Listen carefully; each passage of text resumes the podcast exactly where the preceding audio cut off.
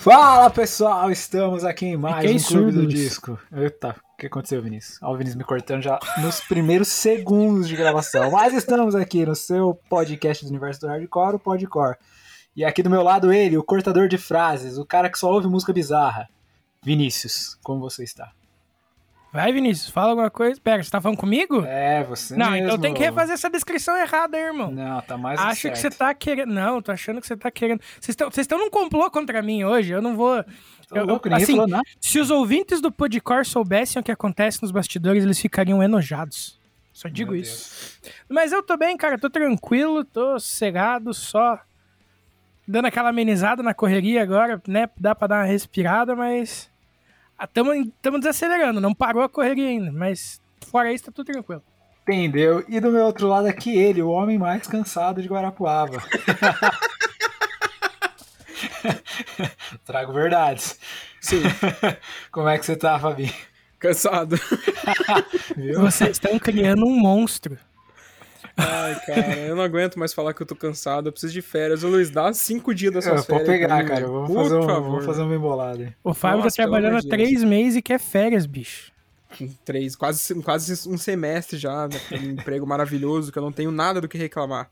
Nada. E eu não tô sendo. sendo é, é Irônico, dizer? não. Irônico, não estou sendo. Eu não, realmente não tenho o que reclamar, cara. Só é puxado, só. Né? Só é, é a única coisa que você reclama é de, de ser puxado e viver cansado, mas fora isso, eu real não lembro de você ter É verdade, verdade. reclamado de alguma coisa alguma vez pra gente.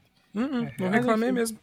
Tá ligado? Porque, tipo, apesar de ser muita coisa que eu faço lá, é coisa que eu dou conta de fazer. Apesar de ser muita coisa, tá ligado? Então, tá, tá maneiro. Mas enfim, tirando isso, tudo certos.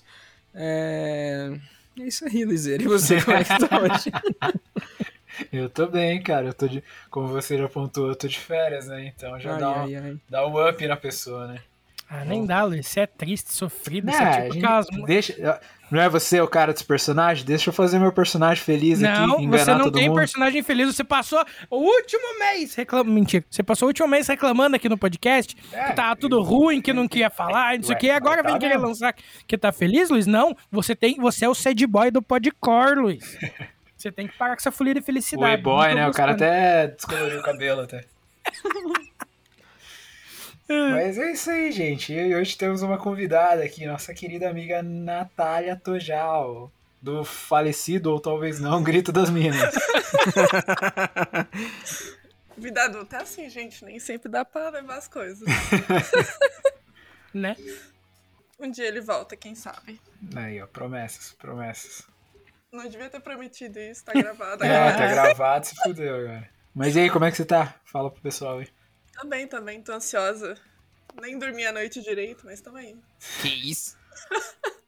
Você vê, o Podcore tá inti- intimidando as pessoas aí, mano. Tá entrando no, no psicológico das pessoas. Isso não é legal, não, cara. Ou é aquilo, ou é aquilo dois tipo, dias sem dormir. ou é aquela sensação de tipo, porra, só quero me livrar dessa merda logo, irmão. Vamos lá.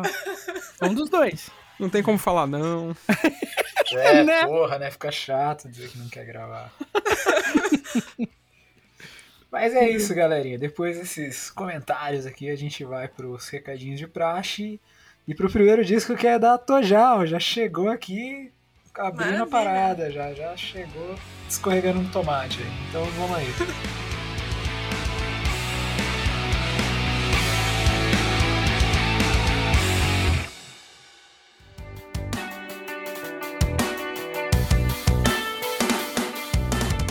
procurando um portal focado no universo underground pra ficar por dentro do que tá rolando na cena? Então é só colar no Downstage, um site dedicado ao emo, pop punk, hardcore e suas vertentes, sempre trazendo informações quentes e mantendo você ligado no que tá rolando. Então acessa lá www.downstage.com.br e garanta o seu lugar na primeira fila. Siga as redes sociais também. Só jogar na busca arroba downstagebra que é sucesso. A frase não é só uma fase, mãe, nunca fez tanto sentido.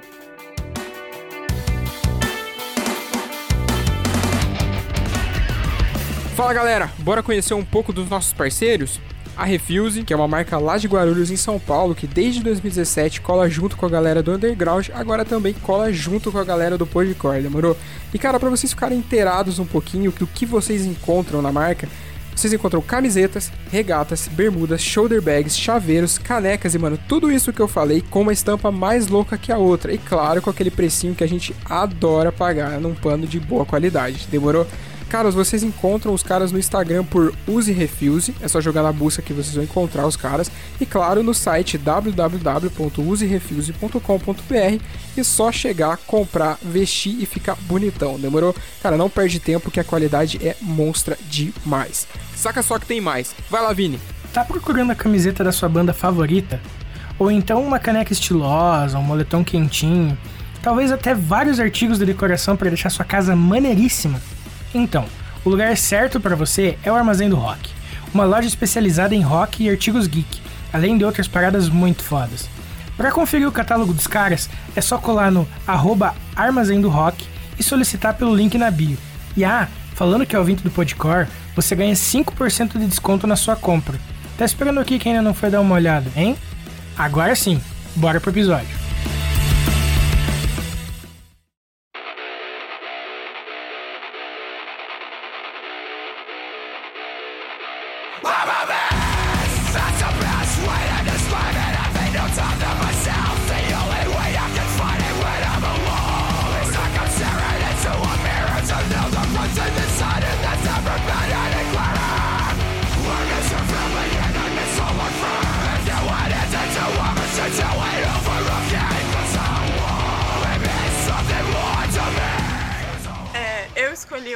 Sempiternal, do Bring Me The Horizon.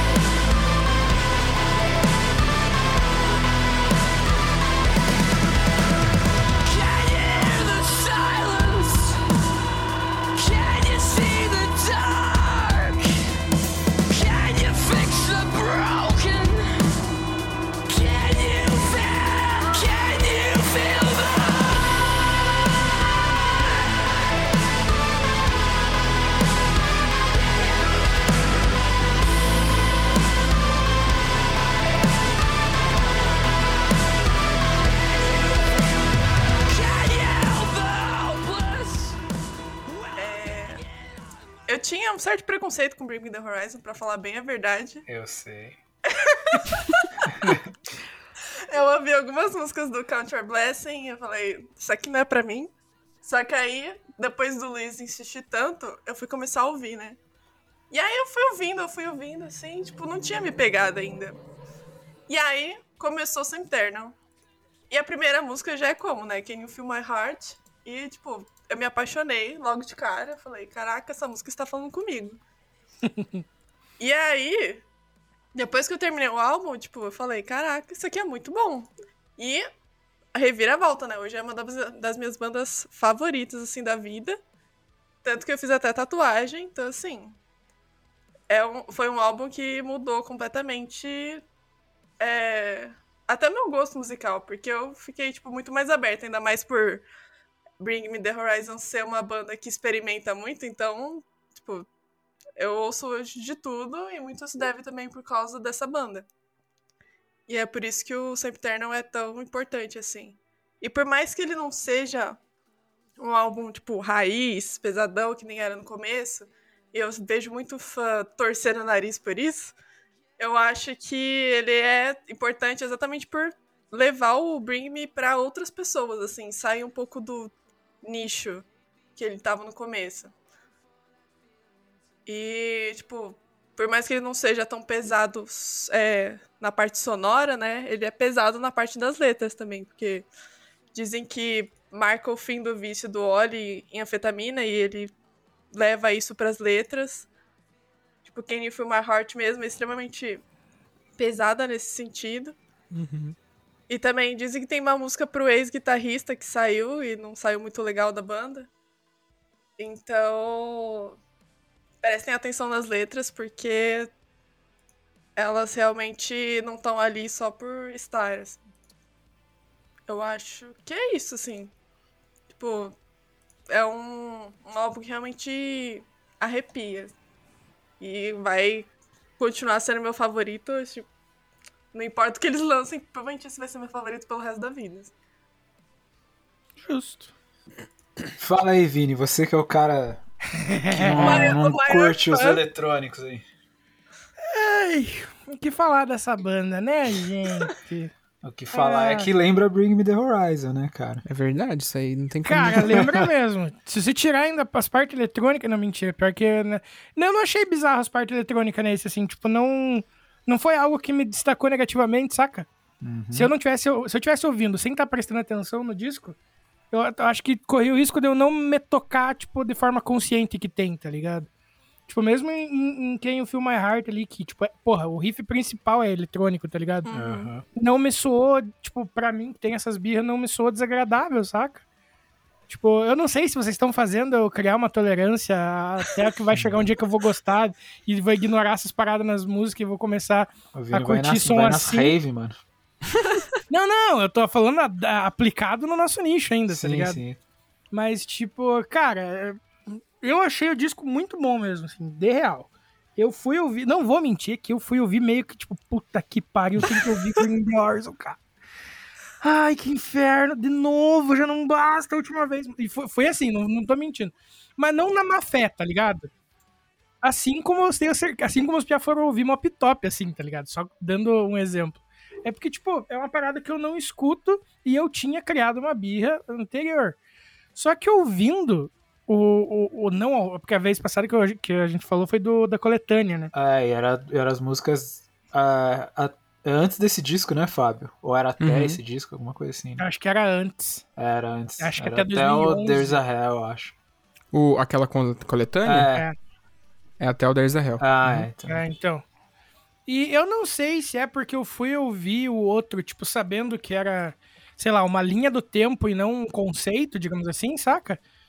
Que esse disco em si ele fez mais sentido pra mim. Sabe como? Tipo, do Uhum. início ao fim, ele soa mais coeso, ele soa é, uniforme, até com, a- com as- a- alguns conceitos, assim, abordados nas letras, que em uma ou outra, assim, tipo, até entre aspas, se repete, mas não de uma forma igual, saca? É, que nem ali é, em Empire, Let Them Sing, depois tem a And the Snakes Start to Sing, tá ligado? Você vê que tem uma, uma simbologia atrás do ato de cantar e tudo mais. E daí você pega a letra e você passa a entender, tá ligado? Hum, E eu peguei, eu fui, eu fui acompanhando letra por letra desse disco, acho que menos das duas últimas que eu não achei, não tinha lá no, na discografia, porque esse aqui é, é tem duas músicas a mais, né? Do que do, É a do- versão expandida, né? é, no lançamento original. Mas, cara, eu, você ter uma ideia, meu nível de tolerância pra berro, por exemplo, que nesse disco eu não me invoquei com a voz do, do, do mano, tá ligado? Tipo, eu ouvi de boaça sem ficar botando ponto como eu ficava antes, na, na época que eu realmente dizia que eu odiava, porque agora eu não posso dizer que eu odeio, porque eu já ouvi e tenho algumas opiniões diferentes. Mas, tipo, realmente não foi algo que soou ruim, como eu me lembrava antigamente, tá ligado?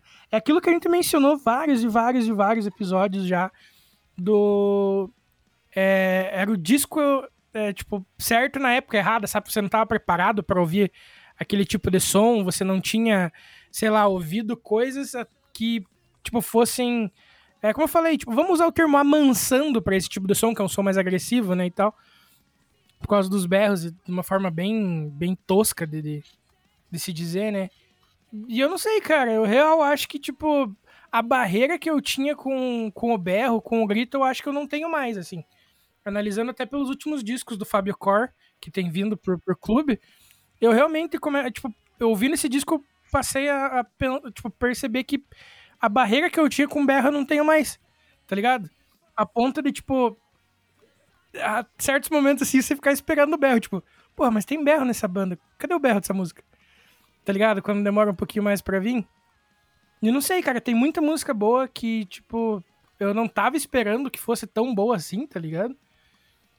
E, como eu falei, o disco como unidade fez muito sentido no meu ouvido, cara. Eu curti pra caramba mesmo, assim. Eu ouvi ele duas vezes pra, pra, pra gravar o, o clube, né?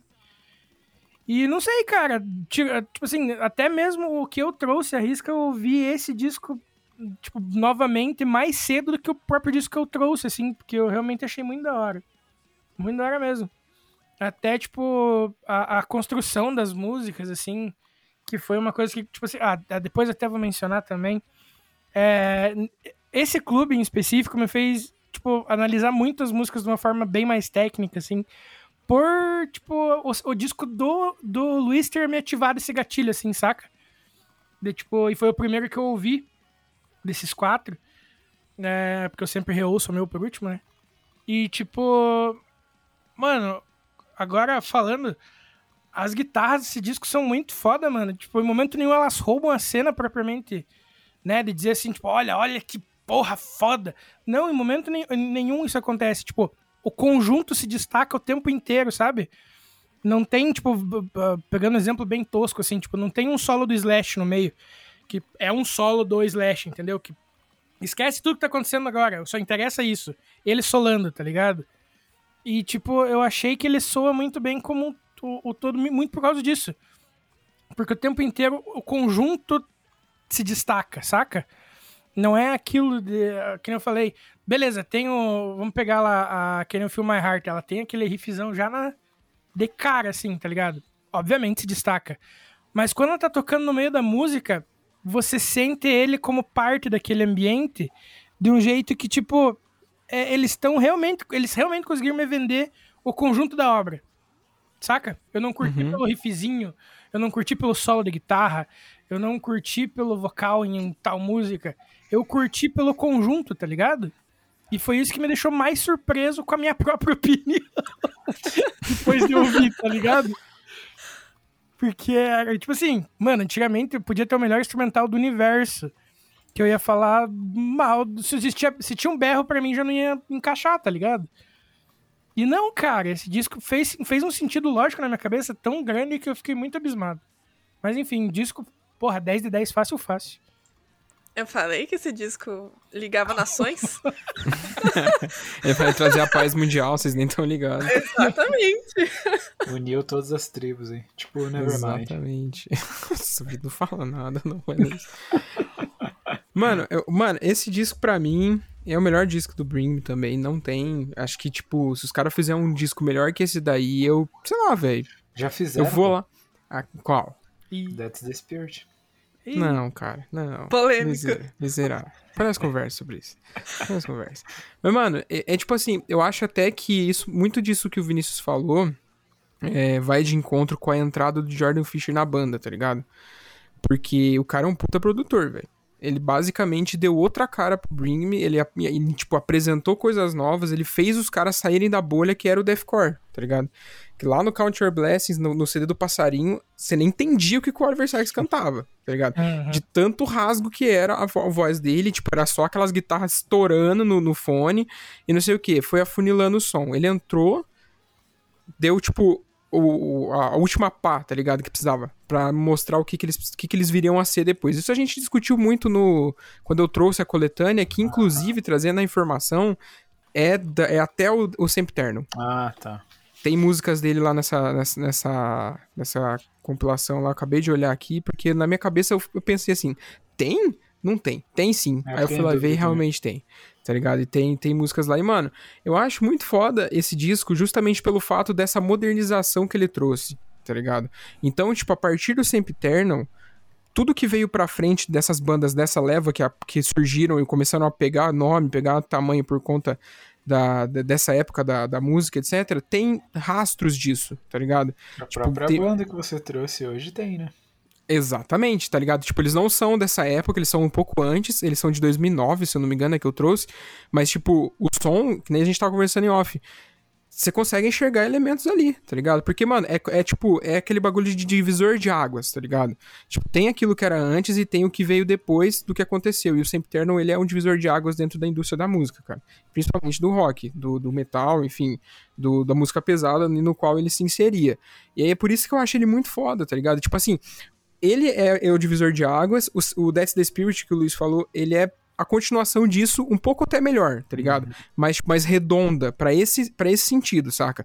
Porque no Sempiterno você ainda consegue enxergar o, o Suicide Season nele, tá ligado? Sim, sim. Você consegue enxergar o Suicide Season nele. Mas só que você também consegue enxergar lá na frente, por exemplo, algumas coisas do Amo também, Exatamente. saca? Então você consegue ver essa dualidade trabalhando em, tipo, anos antes, tá ligado? Quase 10 anos antes de, de, de acontecer. O Sempiterno é de 2013, 13, acho. isso. E o Amo é de 2019, é isso? Acho Eu nasci em sim. 92, Acho que sabe? sim. Ah, vai cagar. Eu acho que é o AMA de 2019. Então, tipo, é quase 10 anos de diferença e você consegue enxergar uma coisa ou outra. Ou seja, eles conseguiram achar o equilíbrio deles no Sempiterno e trabalhar isso pra frente sem esquecer de trás. Eu acho muito foda isso, tá ligado? E, mano, é, o, o Sempiterno, quando ele lançou, eu lembro que eu escutava ele, tipo, mano, se eu tivesse essa parada em CD, em vinil, com certeza nem existiria mais, tanto que eu teria escutado, tá ligado? Provavelmente. E, tipo, eu, eu lembro até, eu tenho uma memória muito afetiva com esse disco também. Por quê? Porque na época eu estudava e, e morava em Minas, morava ali em Confidentes. E todo final de semana eu ia embora pra casa porque era uma hora e meia ali da minha cidade. E eu ia de busão, tá ligado? E aí eu peguei o hábito de ler enquanto eu estava dentro do ônibus. E aí eu lia, na época eu tava, eu tinha descoberto o Joy Hill, que é um, um, um escritor de horror, tá ligado? Que ele é nada mais nada menos que filho do Stephen King, né? Não é, não é nada, tá ligado? E, tipo, eu lembro que eu comprei um livro que chama O Pacto, que inclusive tem uma adaptação pro cinema que quem faz é o Daniel Radcliffe, que o filme não tem nem 10% do que tem no livro, inclusive aí pra quem estiver ouvindo e tiver interesse, vai no livro primeiro, depois você assiste o filme, tá? É, e eu lembro que eu escutava o CD na viagem lendo esse livro, tá ligado? E, tipo, mano, parecia que os discos tinham sido feitos pro livro e vice-versa, tá ligado? Sem brincadeira, porque tinham passagens no livro que, tipo, enquanto eu tava escutando, parecia que era a trilha sonora do que eu tava lendo mesmo, tá ligado? Eu achava muito foda. Tanto até que quando eu comprei o segundo livro dele, que é o Estrada da Noite, eu tentei fazer e não, não deu certo, tá ligado? tipo, eu, eu lia ele escutando o Sempiterno e, tipo, não foi a mesma coisa que era com, com escutando o Pacto, saca? Então, tipo, eu lembro até que tem uma música no, no disco, que tem uma passagem no livro, que sem brincadeira, mano, se essa música aparece nesse filme, eu, eu dou cabeçada na parede, velho. Sério mesmo. De Caralho. tanto que ela casa com a situação que tá acontecendo ali, e com o enredo da música e o desenrolar, etc. E os caralho, eu vou falar que música que é no final, da, na hora que a gente for escolher nossas favoritas. É, mas, mano, esse disco é perfeito, igual o Vinícius falou, 10 de 10. Não tem o que pôr o que tirar dessa porra, porque, Pior meu que Deus do céu. Eu também não consegui achar nada negativo pra, tipo, justificar alguma coisa, sabe? Pra não dizer também que eu só vim aqui e elogiei. Mas eu realmente não consegui achar nada que me incomodasse, assim. Ou que eu achasse que fosse, sabe? Tipo assim, não, isso aqui tira um pouco do brilho da música ou do disco, enfim. Sim. E, mano, tipo, é, é basicamente, sei lá, a obra-prima dos caras. Até então, tá ligado? A obra-prima deles. E vai continuar sendo Foda-se Dead Slave Spirit. Brinks, gosto muito também. gosto realmente muito, tanto até que tenho até o guarda-chuvinha tatuado no braço. Porém, sempre terno no coração pra sempre. Fábio, nada que nós não pinte esse guarda-chuva de amarelo, você diz que é I Met Your Mother. Que é- tá bom. Ai, que bobeira. Cara, eu gosto, eu gosto muito do Septerno porque, tipo, quando eles é, envergaram pra esse tipo de som, eu já tava meio de saco cheio do que, o, do que as bandas de metalcore tava fazendo, sabe? Porque tava tudo muito igual. E eu, eu lembro que quando comecei a ouvir o deathcore, né, no, com o próprio Bring Me The Horizon, no Count Your Blessings, o, o Carnifex, lá nos primeiros discos, Suicide Size e tal, era uma parada diferente, né? Então, putz, porra, mano, som extremo, diferentão e tal. Mas aí começou a todo mundo fazer, tipo, quase que o mesmo disco, tá ligado? E eu achei legal que no segundo álbum, já no Suicide Season, o Bring Me The Horizon já deu uma bela modificada no som e ficou bem mais palatável e tal. Até chegar nisso daí que eu vou fazer um comparativo com o Linkin Park. É, eu acho que o Septerno, na discografia do, do Bring Me The Horizon, é o, é o é o disco de transição musical, né? E é o disco mais importante da carreira dos caras. Assim como no Linkin Park, que até eu fiz o, o ranking na época do Rock and Roll e todo mundo ficou puto comigo porque eu coloquei o, o Minutes to Midnight em segundo. Mas é que, tipo, mano, pra mim, assim, não vou dizer que o Minutes to Midnight é o disco mais importante do Linkin Park, porque sempre vai ser o Hybrid Theory, mas eu acho que ele é o segundo mais importante porque o, o Meteora é o meu segundo disco favorito, sim. mas ele é nada mais, nada menos do que uma continuação do que eles estavam fazendo no Hybrid Theory. Não tem muita inovação musical. Uhum. Já o Minutes to Midnight, eles viram a chave e mudam totalmente a identidade musical, a identidade visual. A banda caminha para outro, para outro universo, para outra direção, e isso mudou completamente a carreira do Linkin Park, assim como aconteceu no com Bring Me the Horizon That's the Spirit do, do Septerno, né? Que eles mudaram e aí a banda abriu novos caminhos e chegou onde ela está hoje. Se o Bring Me the Horizon é, é grande como é hoje, é, a ponto de ser headliner de festival, de todo mundo conhecer e fazer feat com a porra toda, é por conta desse disco. Exatamente. Então eu coloco ele em paralelo a 5 Minutes to Midnight em termos de importância para a carreira da banda. Não necessariamente, é, nem eu já pontuei aqui, eu não acho ele o melhor do Bring Me the Horizon, mas considero mais importante. E, e eu acho que é um disco que realmente não, não tem como você pontuar erros ali, né? A entrada do, do, do Jordan é muito. É, é tipo, sei lá, vira a banda no avesso, né, cara? Sim. O cara realmente soube o que fazer e, eu acho que, sei lá, cara, eu acho que o próprio There Is a Hell, apesar de ser um álbum que eu gosto, eu acho que ele fica muito em cima do muro ali no que ele se propõe a fazer, sabe? Ele fica meio naquele, putz, das antigas, tentando encaixar uma coisa nova, que eu acho que eles já estão bem mais seguros do que eles estão fazendo, bem mais é, confiantes na, na, na direção que eles vão tomar e aponta para o que ia ser feito no futuro, né? E é o disco que você falou, né? Tipo, influenciou várias bandas, tanto que começaram daquela época para frente, quanto bandas que já existiam, né? O próprio Architects é uma prova viva disso, né? Que Uhum. tipo, eles meio que trilharam o mesmo caminho do Bring Me The Horizon ali no último álbum, e várias outras bandas fizeram isso também. Então é um disco que nem você falou, é, além de ser muito importante na carreira do Bring Me The Horizon, é, é muito importante na, dentro desse estilo musical do, do metalcore e do, dos core da vida aí. E, eu acho que essa, sei lá, é o disco que para mim o, o Bring Me The Horizon tipo, chegou e falou, cara, nós somos muito mais do que uma banda de deathcore qualquer nota aí, sabe? Sim. A gente veio para conquistar o nosso lugar no, no meio musical e conquistamos, né? Exatamente. Mano, você citou o Architects, tipo, é um exemplo fudido também, porque você pega o Nightmares lá de 2006 e compara com o For Those That Wish to Exist de 2021, Eu acho que é. 2021 exatamente. Mano, tipo, não, não é a mesma banda, Não, tá ligado? Não é, parece que trocou toda a formação, o cara ensinou o maluco a cantar, tá ligado? Colocaram um Jordan Fisher cover na banda deles, e aí mudou o som, tá ligado? É. E é muito louco isso até porque esse aí é outro lance até que a gente sempre comenta que o, o Bring Me, ele fez as bandas começarem a pensar fora da caixa, tá Sim. ligado? E tipo, por isso que tem tanta banda que parece com eles, saca? Porque querendo ou não, eles ditaram um estilo a partir ali dos anos 2013, 14, tá ligado? Sim. Tipo, eles mostraram, ó, dá pra seguir por aqui. Vocês têm um, tem um caminho que a gente vai pavimentar, vocês podem seguir junto com a gente, tá ligado? E nem é puxação de saco, mano, é uma um bagulho que a gente ob- observa, tá ligado? Tipo, a gente viu naquela época, depois até que o, que o, o Sempterno saiu, veio muita coisa parecida, velho. É, Muita certeza, coisa. né? Então é, é, é foda, eu acho foda isso, porque, tipo, os caras meio que marcaram a década, basicamente. Com certeza. E hoje é uma das bandas mais, mais hypadas, né, cara? Então, puta. E, mano, nesse disco tem a minha segunda música favorita do Bring Me The Horizon, então já, já foda. Já vale. É que a primeira tá no That's the Spirit, né? Ah, tá certo. Sabia. Mas Vamos aí, de som? vamos de som, então. Quem Vamos começa?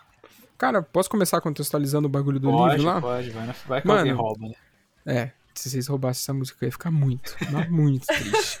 Tá ligado? Muito triste. Mas, mano, a música em questão é a And the Snake Starts to Sing.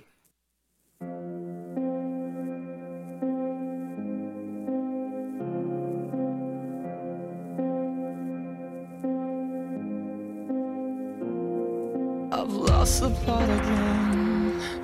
Tell your friends to sharpen their teeth. There's a few quid to be made. And my soul's a sorry state. So come on down, empty lovers. And the snake starts sing.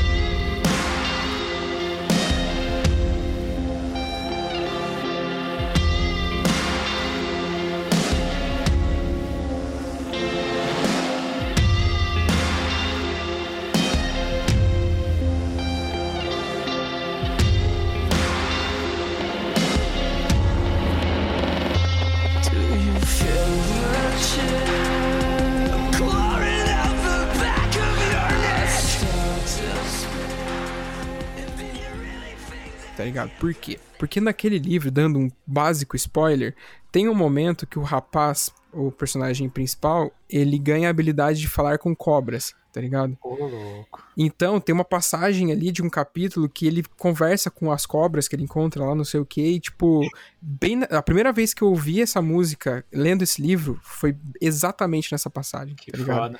A hora que começou, não sei o que, tipo, que o Oliver canta ah, falando sobre o nome da música e tal. Aí ele- eu lendo lá a parada, ele falando com o copo, falei, cara, que isso aqui, velho, volta. tá ligado? Tá- Tá errado isso aqui. Mas depois fez sentido, tá ligado? Achei muito foda. E essa é a minha escolha. É a música que eu Yes. mais gosto desse, desse álbum.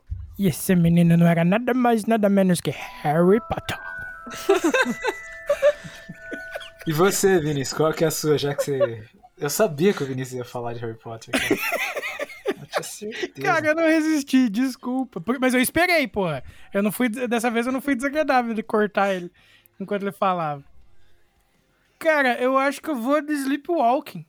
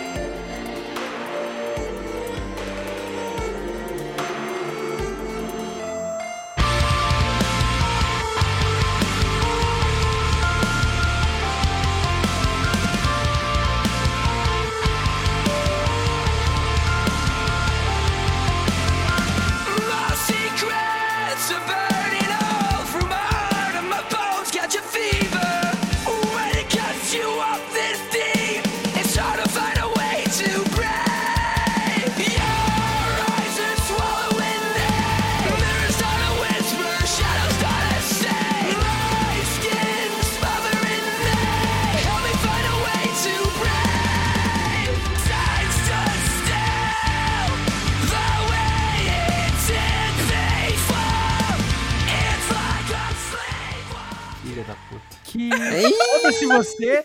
Por Foi- ser gentil, tomei no cu. Aí, ó. A vida cobra. The Life Snake. Entendeu? É. Entendeu? Enfim. Mas, cara, eu achei essa música muito boa. Eu curti pra caramba a letra também. E, cara, o refrão dessa música bate muito fundo, assim. Tipo, ele é bem chicletão, tá ligado? Ah, cara, é a minha segunda favorita da banda. Choro. E eu vou ficar com ela meio que por causa disso, assim, tá ligado? O refrão bateu e ficou muito na cabeça, assim, cara. Muito, muito, muito, muito, muito mesmo. Mas. Bom, eu vou de Shadow Moses, então, mano, que é a minha segunda favorita do disco.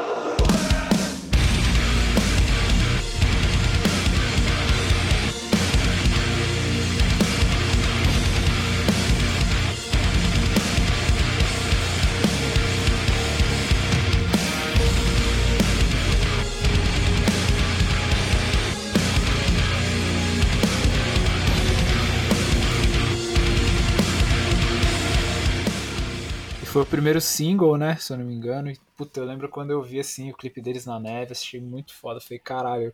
Eu lembro que eu, eu lembro bem que me impactou. Falei, mano, Bring Me the Horizon tá muito som, velho. Tá muito sonzeiro. Uhum. Essa música realmente veio, tipo, eu achei perfeita, assim, como primeiro single, porque, tipo, já mostra qual que é a, a vibe da parada. Tipo, como vai ser daqui pra frente. Então, já que não posso escolher Sleepwalking, vai Shadow Moses. Cara, e pra você que tem labirintite, não assiste o clipe dessa música. tá? Não assiste, não. Não é legal. Já deixa o recado. É. E você, Tojanos? Então, eu já, eu já não escolhi Sleepwalking porque eu falei, o Luiz vai escolher, certeza. Você viu que a vida cobra, né? Mas eu poderia ir com a óbvia, né? Quem Feel My Aham. Heart, afinal eu tatuei ela. Mas eu vou ser diferentosa, vou escolher uma música que ninguém escolheria. Que é Deathbeds.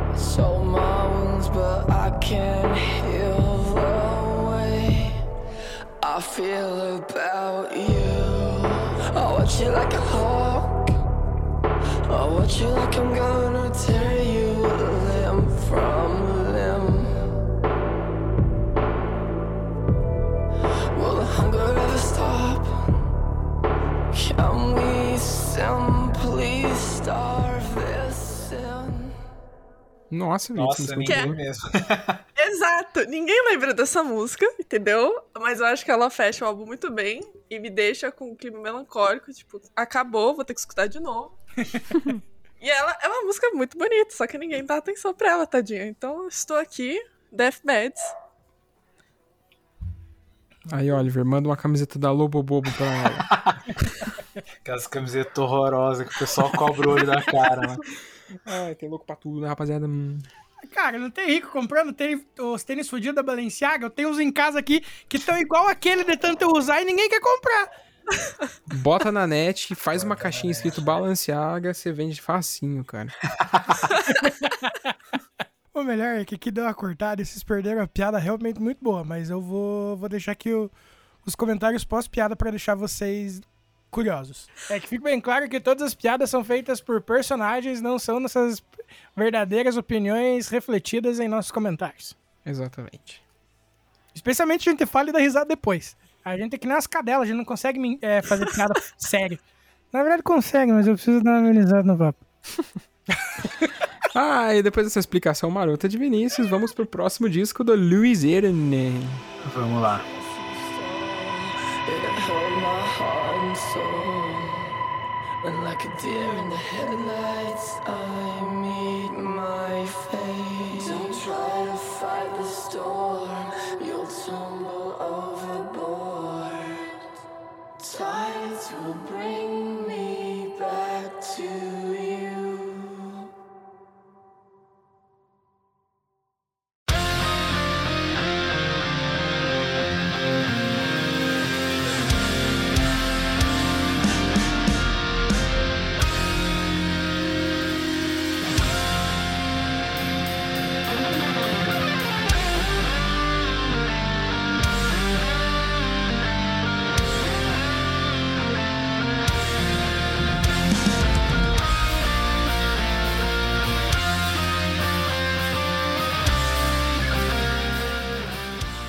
Bom, manos, hoje eu trouxe uma banda. Talvez. Acho que foi a banda mais velha, assim, que eu trouxe até hoje no Clube do Disco. Que é uma das minhas bandas favoritas. É uma banda com uma discografia muito extensa, afinal, é uma banda já consagrada aí da, da década de 80. Que é o The Cure. E eu trouxe o meu, o meu disco favorito da banda, que é o Disintegration.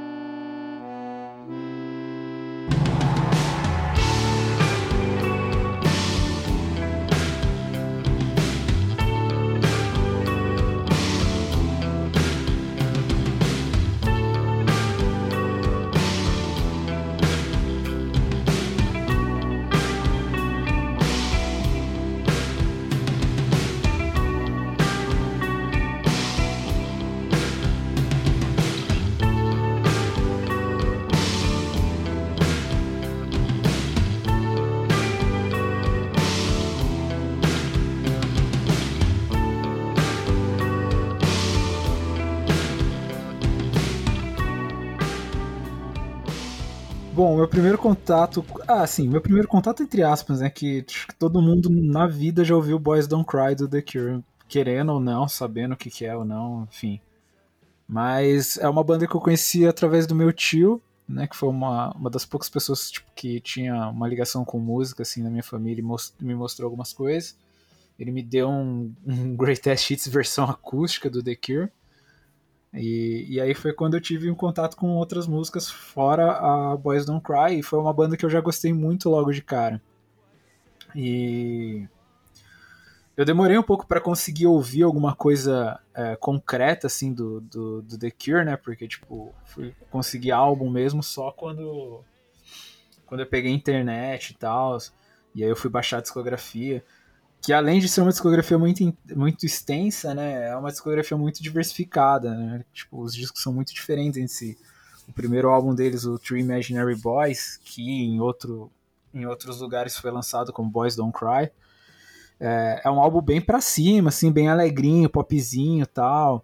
E eu lembro que o Robert Smith, o, o vocalista, né, e principal compositor do, do, que é a cara do The Cure, na verdade, né? Ele não gostou muito do primeiro álbum, não gostou da capa, ele achou que a, que a gravadora, tipo, dominou muitas coisas. Então, posteriormente, ele começou a tomar conta de, de toda a produção dos discos e ficar bem em cima. E aí vem um, um The Cure mais mais denso, mais para dentro, mais introspectivo, com o Seventeen Seconds e com o Faith, que são discos totalmente calcados no gótico, assim, uma atmosfera bem bem calcada no pós-punk mesmo, um negócio bem trevas, assim.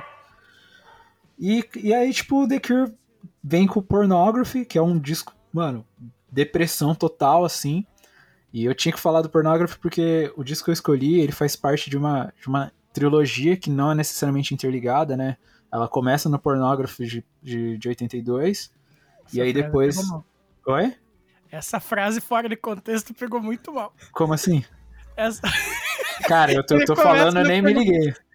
Esse falou, esse daqui começa na pornografia, 82. Ah, não, tô falando do álbum, né, Vinícius? Porra. Eu sei, por isso que eu falei fora de contexto, cara.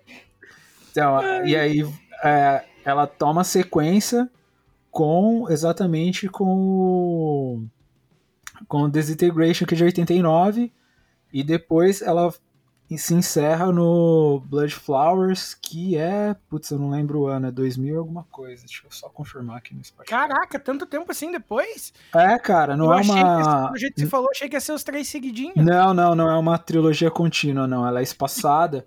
É Fiquei que, tipo... esperando você falar que era o Wish ainda. Mas tem um disco antes do Wish ainda, né? Não, é, tanto que, tipo, depois do pornógrafo vem o The Head on the Door, não é nem o, o Desintegration, pra você ter uma ideia. Ah, but fé. Eu não é tô ligado assim... na, na, discografia completa deles, tá ligado? Não, então é que, tipo, a temática dos discos são, a, são, as, são as mesmas, sabe? É, uhum. É, são os três discos mais importantes da carreira do Cure.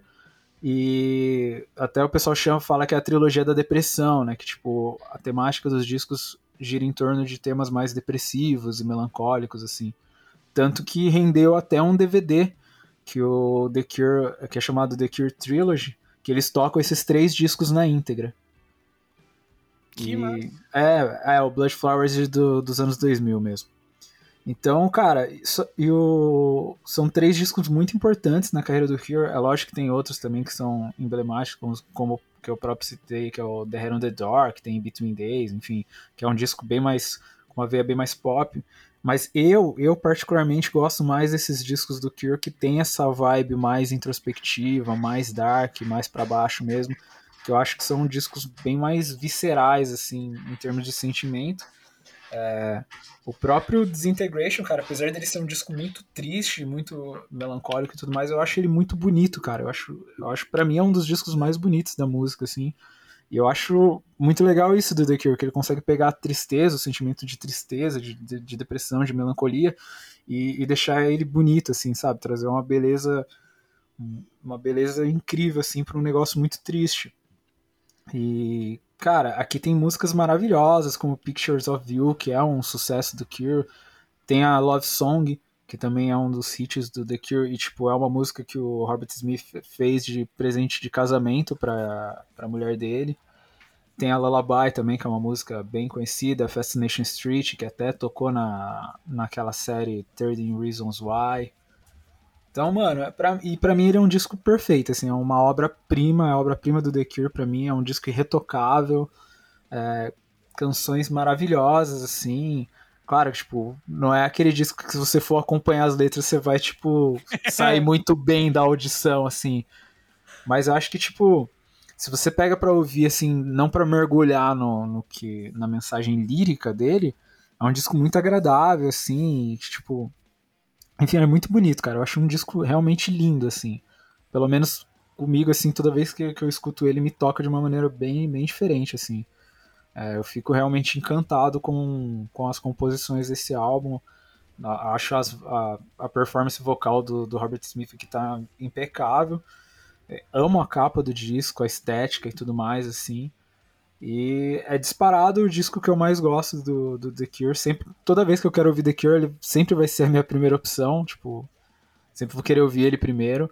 Apesar de ter muitos discos que eu gosto, o próprio The Head on the Door, Blood Flowers eu adoro, o, o auto-intitulado deles, que acho que é de 2004, se eu não me engano agora, é muito bom também.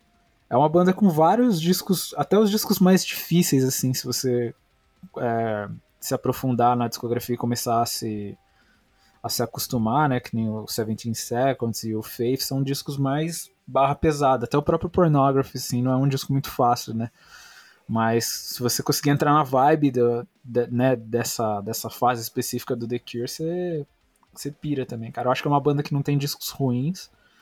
É, é uma banda que eu gostaria muito de ver ao vivo, mas não, con- não tive oportunidade ainda. É uma banda que prometeu um disco novo e tá, tá prometendo faz uma vida já, já virou lenda já, porque o último disco de estúdio deles, é, caralho, acho que é de 2006. Deixa eu ver aqui. Faz uma cota já. Porque o auto-intitulado é de 2004, se eu não me engano. Ajuda nós aí, Spark. É, 2004. E aí o último disco de inéditas deles é de 2008. Que é o. Ah, não vou falar em inglês não, mano. É 4.13 Dream. Enfim, é, desde então eles não lançaram mais nada e jogaram no ar aí que vai sair um disco de inéditas. E tá, tá nessa aí, né? Os, os fãs idiotas ficam esperando. Mas enfim, né? Tipo, eu queria saber de vocês aí, né? Eu sei que a, Tojal já conhece The Cure e tal, mas o Fábio e o Vini eu não sei qual é a relação deles, até porque é, eu sei que pelo menos o Fábio não tem muito costume de ouvir bandas mais clássicas, assim. É, é uma coisa ou outra, que eu acho que eu sei que ele gosta de Iron Maiden e tal, mas. Fica, Metaleiro, fica- eu sou rock and roll, tá ligado? roll, mano. Rock and roll. Eu sou o Fábio que é rockista aí. Me diz aí então o que que vocês acharam desse, desse álbum aí. Cara, vamos lá então. É... Assim, eu não tenho relação nenhuma com The Cure mesmo, tá ligado? Porque eu, assim, se eu já ouvi, eu não sei que, não sabia que era, assim, basicamente, tá ligado? Igual a maior parte das coisas, você está cansado de ouvir falar isso. Mas o, o bagulho é que, tipo, se eu já ouvi The Cure, talvez eu tenha ouvido realmente, porque como você disse, é uma banda clássica, então provavelmente já tocou em algum lugar É, e eu cara, não soube, né? Você já ouviu Boys Don't Cry, Friday I'm in Love em Ah, alguma? Boys Don't Cry é do The Cure. É. The Cure. Ah, não sabia. Aí, Aí, tá vendo só? Então eu já ouvi The Cure, exatamente. Falei? Mas esse álbum, de fato, aqui, nenhuma das músicas dele eu já tinha, eu tinha ouvido até hoje, tá ligado? Aham. E eu achei uma viagem bem interessante o disco, pra Olha ser só. sincero, tá ligado? Porque, tipo, ele não é uma parada espalhafatosa, é, ele é uma parada, tipo, em termos relaxante até, se você parar pra pensar, Sim. saca? Até que eu anotei aqui que, tipo, é música pra ouvir relaxado, tá ligado? Uma parada assim, aí você vem com uma, falando de bagulho de tristeza, eu falei, que, peraí, O bagulho é Pera, triste. É, então, eu não, eu não fui ler as letras e tal, tá ligado? É, eu só é- curti é ali. o- triste, mas é de uma forma poética, tá ligado? É, é o Ah, é, falei. É aquela, é é- aquela é- estética clássica é um do. triste bonito. É, aquela estética clássica de tristeza, que você chora sangue, saca? Essas paradas assim. Entendi. É, é o É a melhor tristeza exemplo. do- artística. Isso, ex- cara, definiu melhor que eu. É a tristeza, tristeza artística. Tá ligado? Então, tipo, eu, eu, eu pensei, eu fui mais pra esse lado, porque, tipo assim, ó, eu ouvi no trampo ele hoje, tá ligado? Uhum. É, e, e enquanto eu tava ouvindo, eu tava fazendo outra coisa, e, tipo, em alguns momentos eu parei pra entender, pra, pra prestar atenção mesmo. E eu achei. Eu não vou falar assim pra você que assim, gostei, tá ligado? Aham. Gostei. assim, Nossa, gostei pra caralho. Calma, tá ligado? Calma. Acho que eu preciso ouvir mais vezes. Esse é o lance, tá ligado? Acho que eu preciso ouvir mais vezes. Porque assim, quando você vai falar de uma banda clássica, você tem que ter um cuidado com ela, tá ligado? Sim. Tipo, é que nem você pegar uma banda que tá agora, ouvir ela e que vai ter, sei lá, três, quatro, cinco iguais pra você ouvir, tá ligado? Que é uma coisa corriqueira e, tipo, não tem como a gente fugir disso. Mas acho que The Cure é muito difícil você encontrar uma banda que pareça com eles. Ah, é tá muito ligado? difícil, cara, porque mesmo as outras bandas do pós-punk, assim, eu também não sou um cara. eu até gosto de algumas bandas clássicas, mas eu gosto bastante das da década de 80 do pós-punk mesmo, que são o Depeche Uhum. Mode, o The Cure, né, o New Order e bandas dessa pegada. Mas se você for pegar essas bandas desse estilo dessa, e dessa época, né, elas são completamente diferentes uma das outras, né? O Joy Division é completamente diferente do The Cure, que é completamente diferente do Silks and the Benches, que é completamente diferente do Depeche, que é diferente do Jesus and Mary Chain, enfim. São E o bandas mesmo bem vale- distintas. E o mesmo vale pras bandas que tem The Cure como uma das influências, né, mano? Sim, Tipo, ó, você o próprio consegue- Wi-Fi tem muita influência de The Cure. Sim, não, mas eu- não precisa ir tão longe. Pega no Brasil, tipo, nesse disco dá pra pegar bastante referência, é, assim, de bandas brasileiras que tem referência nesses sons, assim, que você pega o próprio Engenheiros, tem muita guitarra que soa parecido, o próprio. Legião Urbana, mais É, pro final Legião. ali, também tinha bastante referência, tá ligado? E todo mundo, mesmo essa, a galera que tem como referência faz soar bem diferente por causa Sim. das outras referências, né? Exatamente. E, tipo, eu acho que eu preciso ouvir ele mais algumas vezes pra entender de fato a- essa viagem que eu citei no começo, tá ligado? Uhum, Porque ele realmente ele é uma mistura de sensações, saca? Uhum. exatamente. Ele é uma mistura de sensações e, tipo, tem aquele gostinho de antigo, tá ligado? É.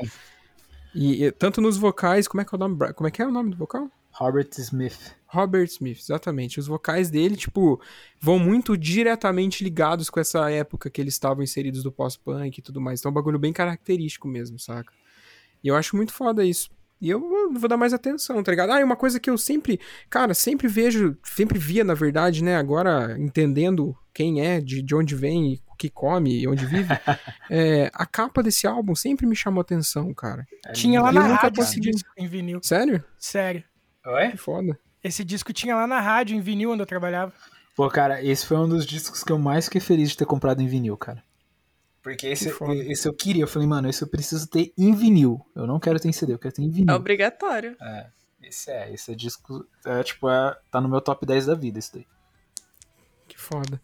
E, tipo, essa capa sempre me chamou muita atenção, até porque eu não consegui decifrar ela direito até hoje, tá ligado? É o vocalista que tá na capa, viu?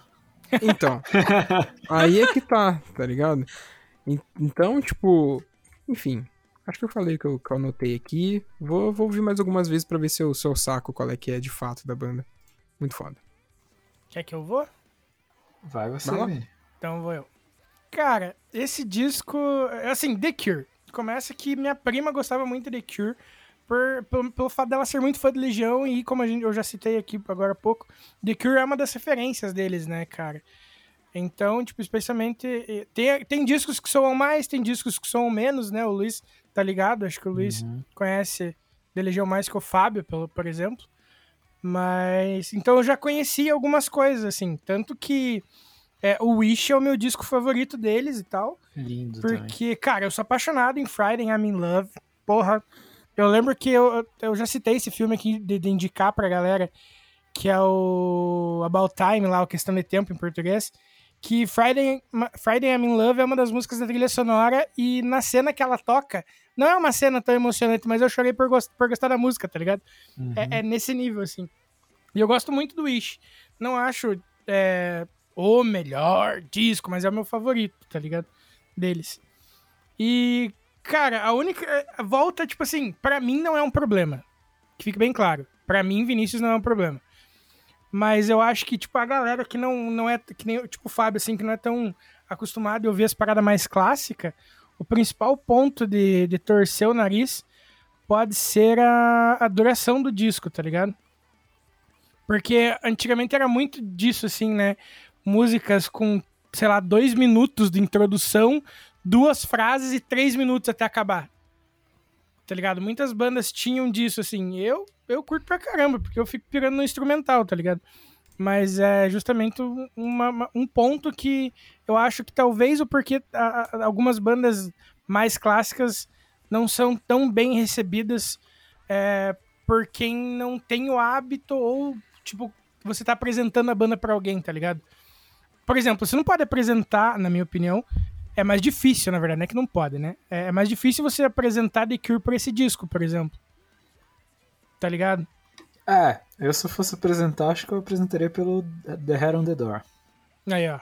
Tá ligado? Porque, tipo, cara, a primeira música, tipo, ela já tem 1 minuto e 40 pra mais de introdução.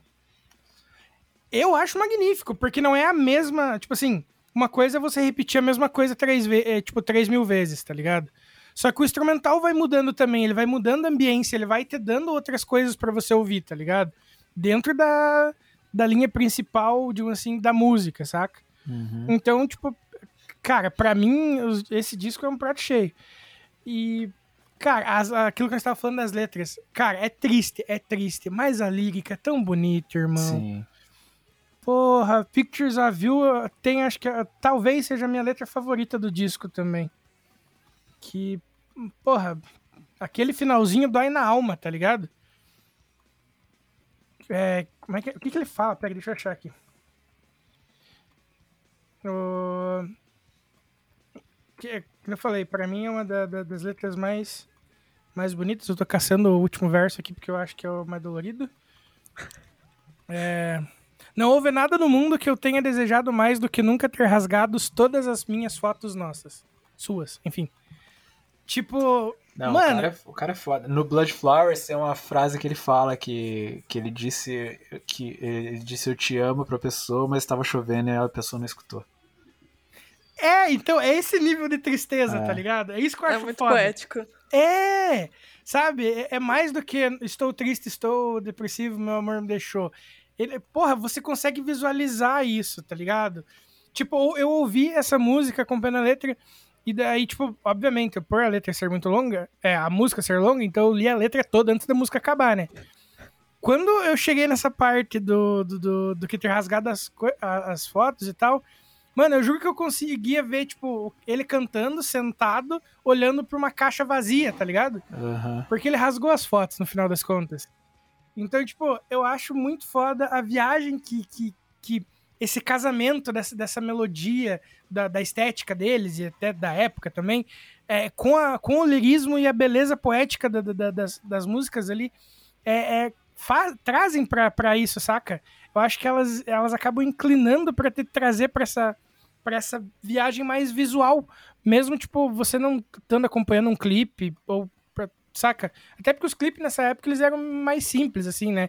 Não eram também, tipo, todo cheio das, das narrativas e não sei o quê, mas eu, eu também não vi nenhum, então por isso que eu tô falando. né? Maravilhoso. Mas, cara, de real, tipo, mesmo eu não tendo visto os clipes, eles conseguiram me contar uma, uma, uma história que foi visual na minha cabeça, sabe? Tinha imagens na minha cabeça. Pra quase todas as músicas, isso que é o mais legal. Sabe como? Sim. Então, tipo, teve uma música ou outra ali que eu acho que, tipo assim, não é que eu achei ruim, mas tipo, foi as que menos chama a atenção do disco. Todo disco tem, tem uma música ou outra assim, né? E, mas, cara, esse disco ele é muito bom, é longo pra caralho, né? Mas é muito bom. E, cara, eu tenho que ouvir mais disco deles completos, assim. Porque eu acho que mesmo sendo longo, esse disco com, é, funciona muito bem também como início, e- início meio e fim, saca? Sim.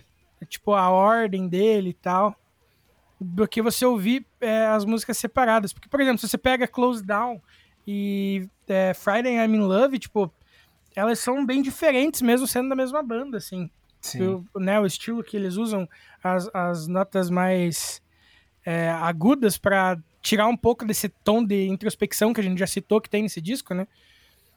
Enfim, eu acho, achei esse disco lindíssimo e eu quero. Porra, é uma banda que eu realmente preciso estudar a discografia, porque eu gosto, acho muito foda, mas eu acho que eu não dou o devido valor e atenção que, que merece, tá ligado? Sim. Pegando até o gancho que o Vini falou agora, eu acho que esse é um dos álbuns que se de- destaca pra mim exatamente por ele ser extremamente visual. É... Desde a da primeira música, assim, até a última, eu consigo imaginar uma historinha ali acontecendo em cada uma das músicas e, inclusive, interligando umas às outras. Eu acho que é isso que torna ele tão especial, assim, bem mais do que os outros discos do The Cure. Eu gosto muito da banda porque eu sou uma pessoa extremamente melancólica, então, assim, música melancólica é, é, o, é o minha paixão, assim. The Cure faz isso de maneira espetacular, assim. E pra, pra mim é a obra-prima da, da banda, assim, de longe. E não é um álbum que, tem que tem data de validade. Eu acho que ele dá pra ser escutado em qualquer tempo, assim. Verdade. Contanto que, é, contanto que você esteja, tipo, de mente aberta, né? Porque hoje em dia os álbuns são muito menores, tem é, muito menos introduções, então, tipo, é complicado nesse sentido, porque o, o disco se destoa um pouco do que está sendo feito atualmente, mas eu não acho que ele tem data de validade é, em comparação a outros discos de outras bandas. Eu acho que vai perpetuar aí por muito tempo, porque realmente é, é um puta disco, assim, é um puta disco.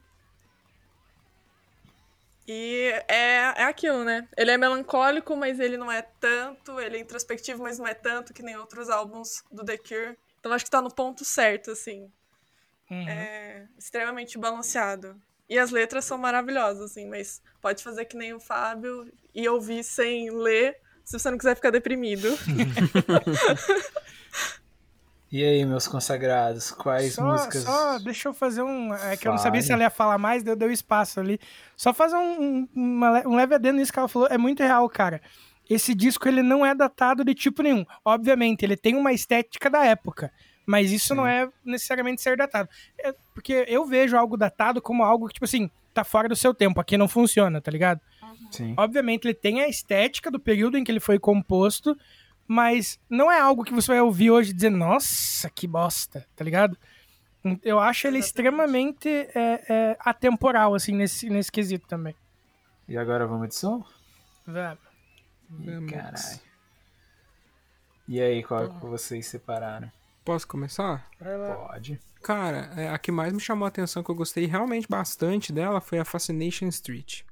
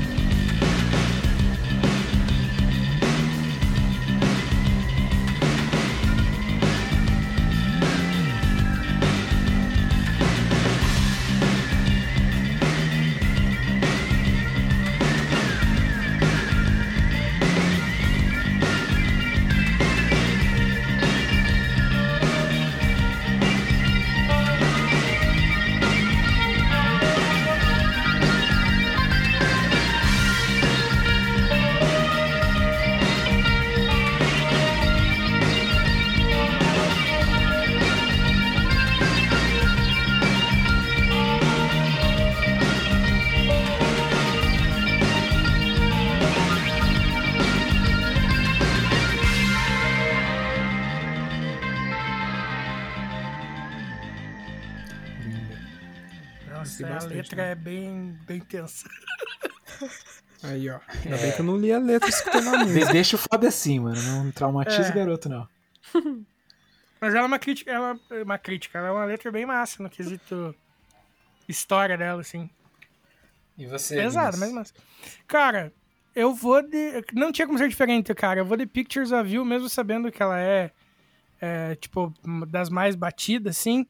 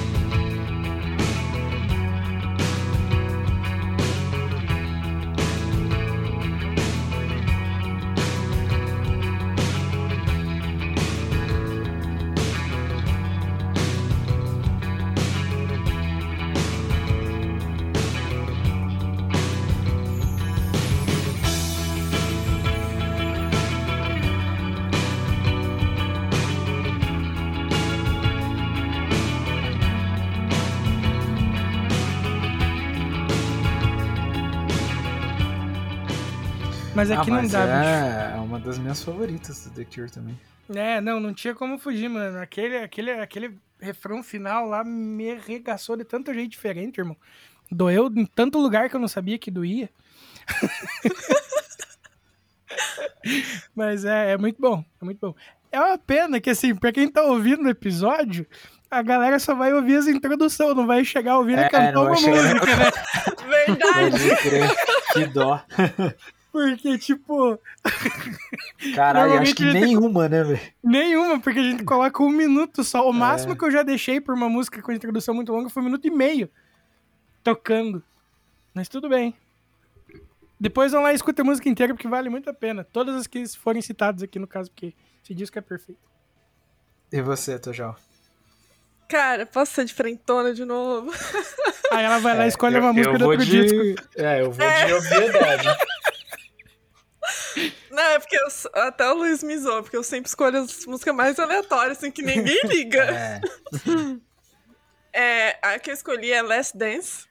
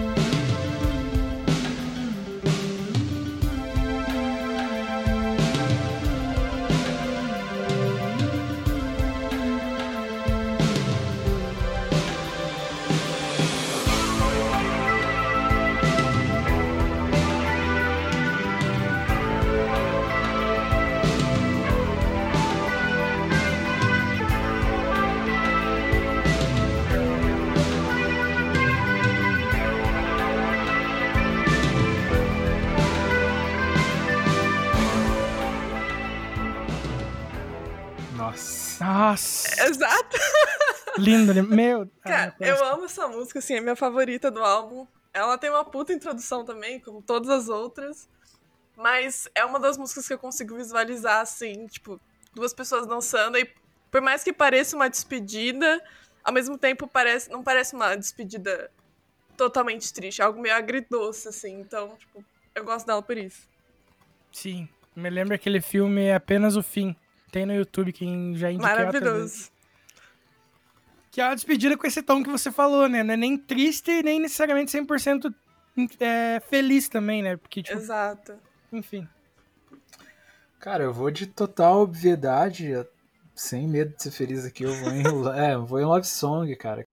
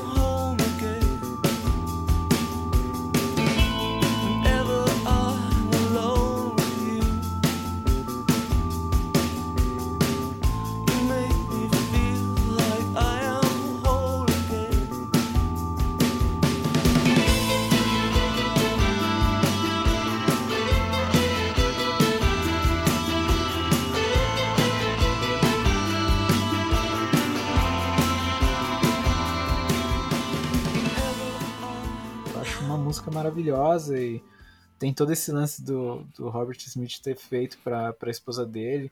E eu, eu gosto dessas breguices, dessas cafonices, então, tipo, gosto, cara. super me identifico e. E, cara, sei lá, mano, você quer, tipo, um presente mais foda do que o cara te escrever uma música, mano. Tipo, ainda mais sendo um dos maiores sucessos do The Cure, tá ligado? E, tipo, eu, eu li a biografia do The Cure, né? Então eu sei o quanto a, a Mary Pope é. E, tipo, a relação dela com, com o Robert Smith assim, era uma relação de muita parceria, sabe? Tipo, os dois se gostavam muito, assim, então, tipo, é muito verdadeiro o, o lance do, da- canção pra ela e tudo mais, então acho que tem um significado muito bonito por trás da música. Ô Luiz, a Não. tua música vai ser a única música que a galera vai ouvir a voz do vocalista, irmão. Tá bom, você viu que eu fui sucinto na escolha. Caraca! Nem que seja por 15 segundos, mas vão! O importante é ouvir, cara. Louiseira, o último dos românticos. Eu sou. cara. Banda Deja Vu. Mas é isso aí. Mas fica aí que a gente já volta. O próximo disco é pra ser o meu, se eu não tô enganado. Yes. E vamos lá que o chume é grosso.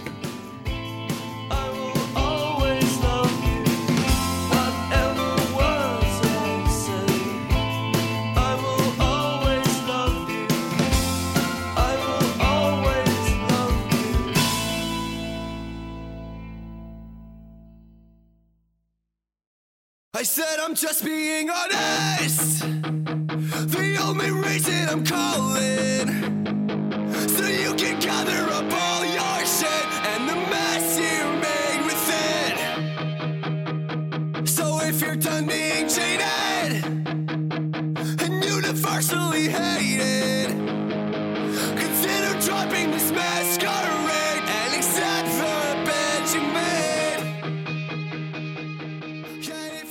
Cara, eu. A gente tem um consenso que é uma piada. que eu trago bizarrice. Mas não é que o bagulho é bizarro. É que é diferente dentro dos padrões das outras coisas que eu trago. Ou é muito desconhecido, ou é muito diferente. Mas não é necessariamente ruim. Eu só quero deixar isso bem claro, porque a gente fez essa piada algumas vezes. Eu não lembro se foi é, no microfone ou não, mas eu só quero justificar, porque vai que alguma das bandas escuta e se ofende, né? Gente, é só pela piada de ser diferente. Nada demais. Porque, pô, veio The Cure, né? Pô, classiqueira foda. Ah, veio Me the, Horizon, que é pegadaço. Tem o do Fábio, que também é pegadaço. Me lembra uma outra banda que eu já trouxe e é muito boa, inclusive. E aí eu trago uma banda que eh, eles tocam meio que um country rock, tá ligado?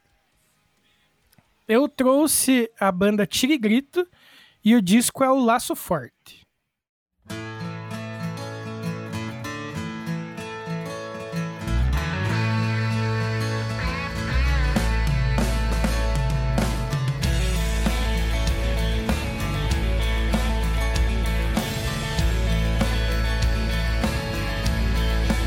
Só quem nasceu na encruzilhada de fronteira sabe a coceira que dá pra atravessar.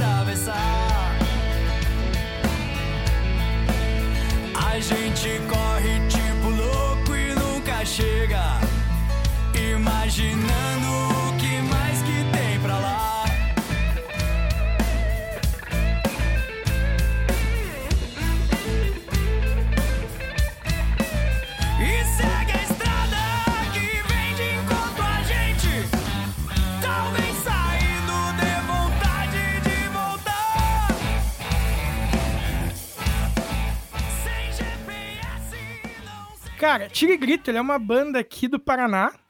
Ah, se eu não me engano, ele só tem esse álbum lançado. Aí tem alguns singles e tal que saíram de- é, depois. Tem um, de- tem um da época do- desse disco também, mas enfim. E, assim, eles são uma banda. ah, como é que é o nome dele? Francisco Beltrão. Que é meio que, tipo, divisa Paraná com Santa Catarina e Brasil e Argentina, Brasil e Paraguai, uma coisa assim. Tá ligado? E quando a, banda surgiu, tipo assim, os caras já tinham uma banda entre eles e tal.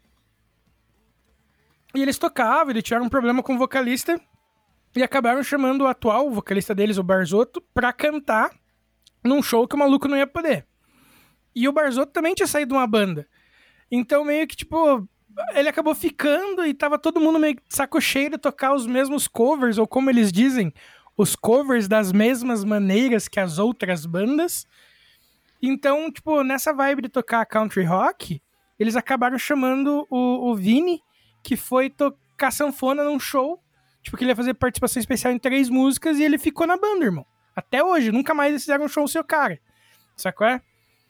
Então, tipo, aí eles elevaram essa parada do country rock um pouquinho a mais, porque é, a, a galera até zoa que o Paraná não tem cultura própria, e de certa forma não tem também, porque a, a nossa poesia, né, a poesia paranaense, ela é muito local, ela não, não expandiu barreiras, então a gente tem alguns poetas que são estudados meio que só aqui, tá ligado? Tipo, na- especialmente na Federal de Curitiba e tudo mais.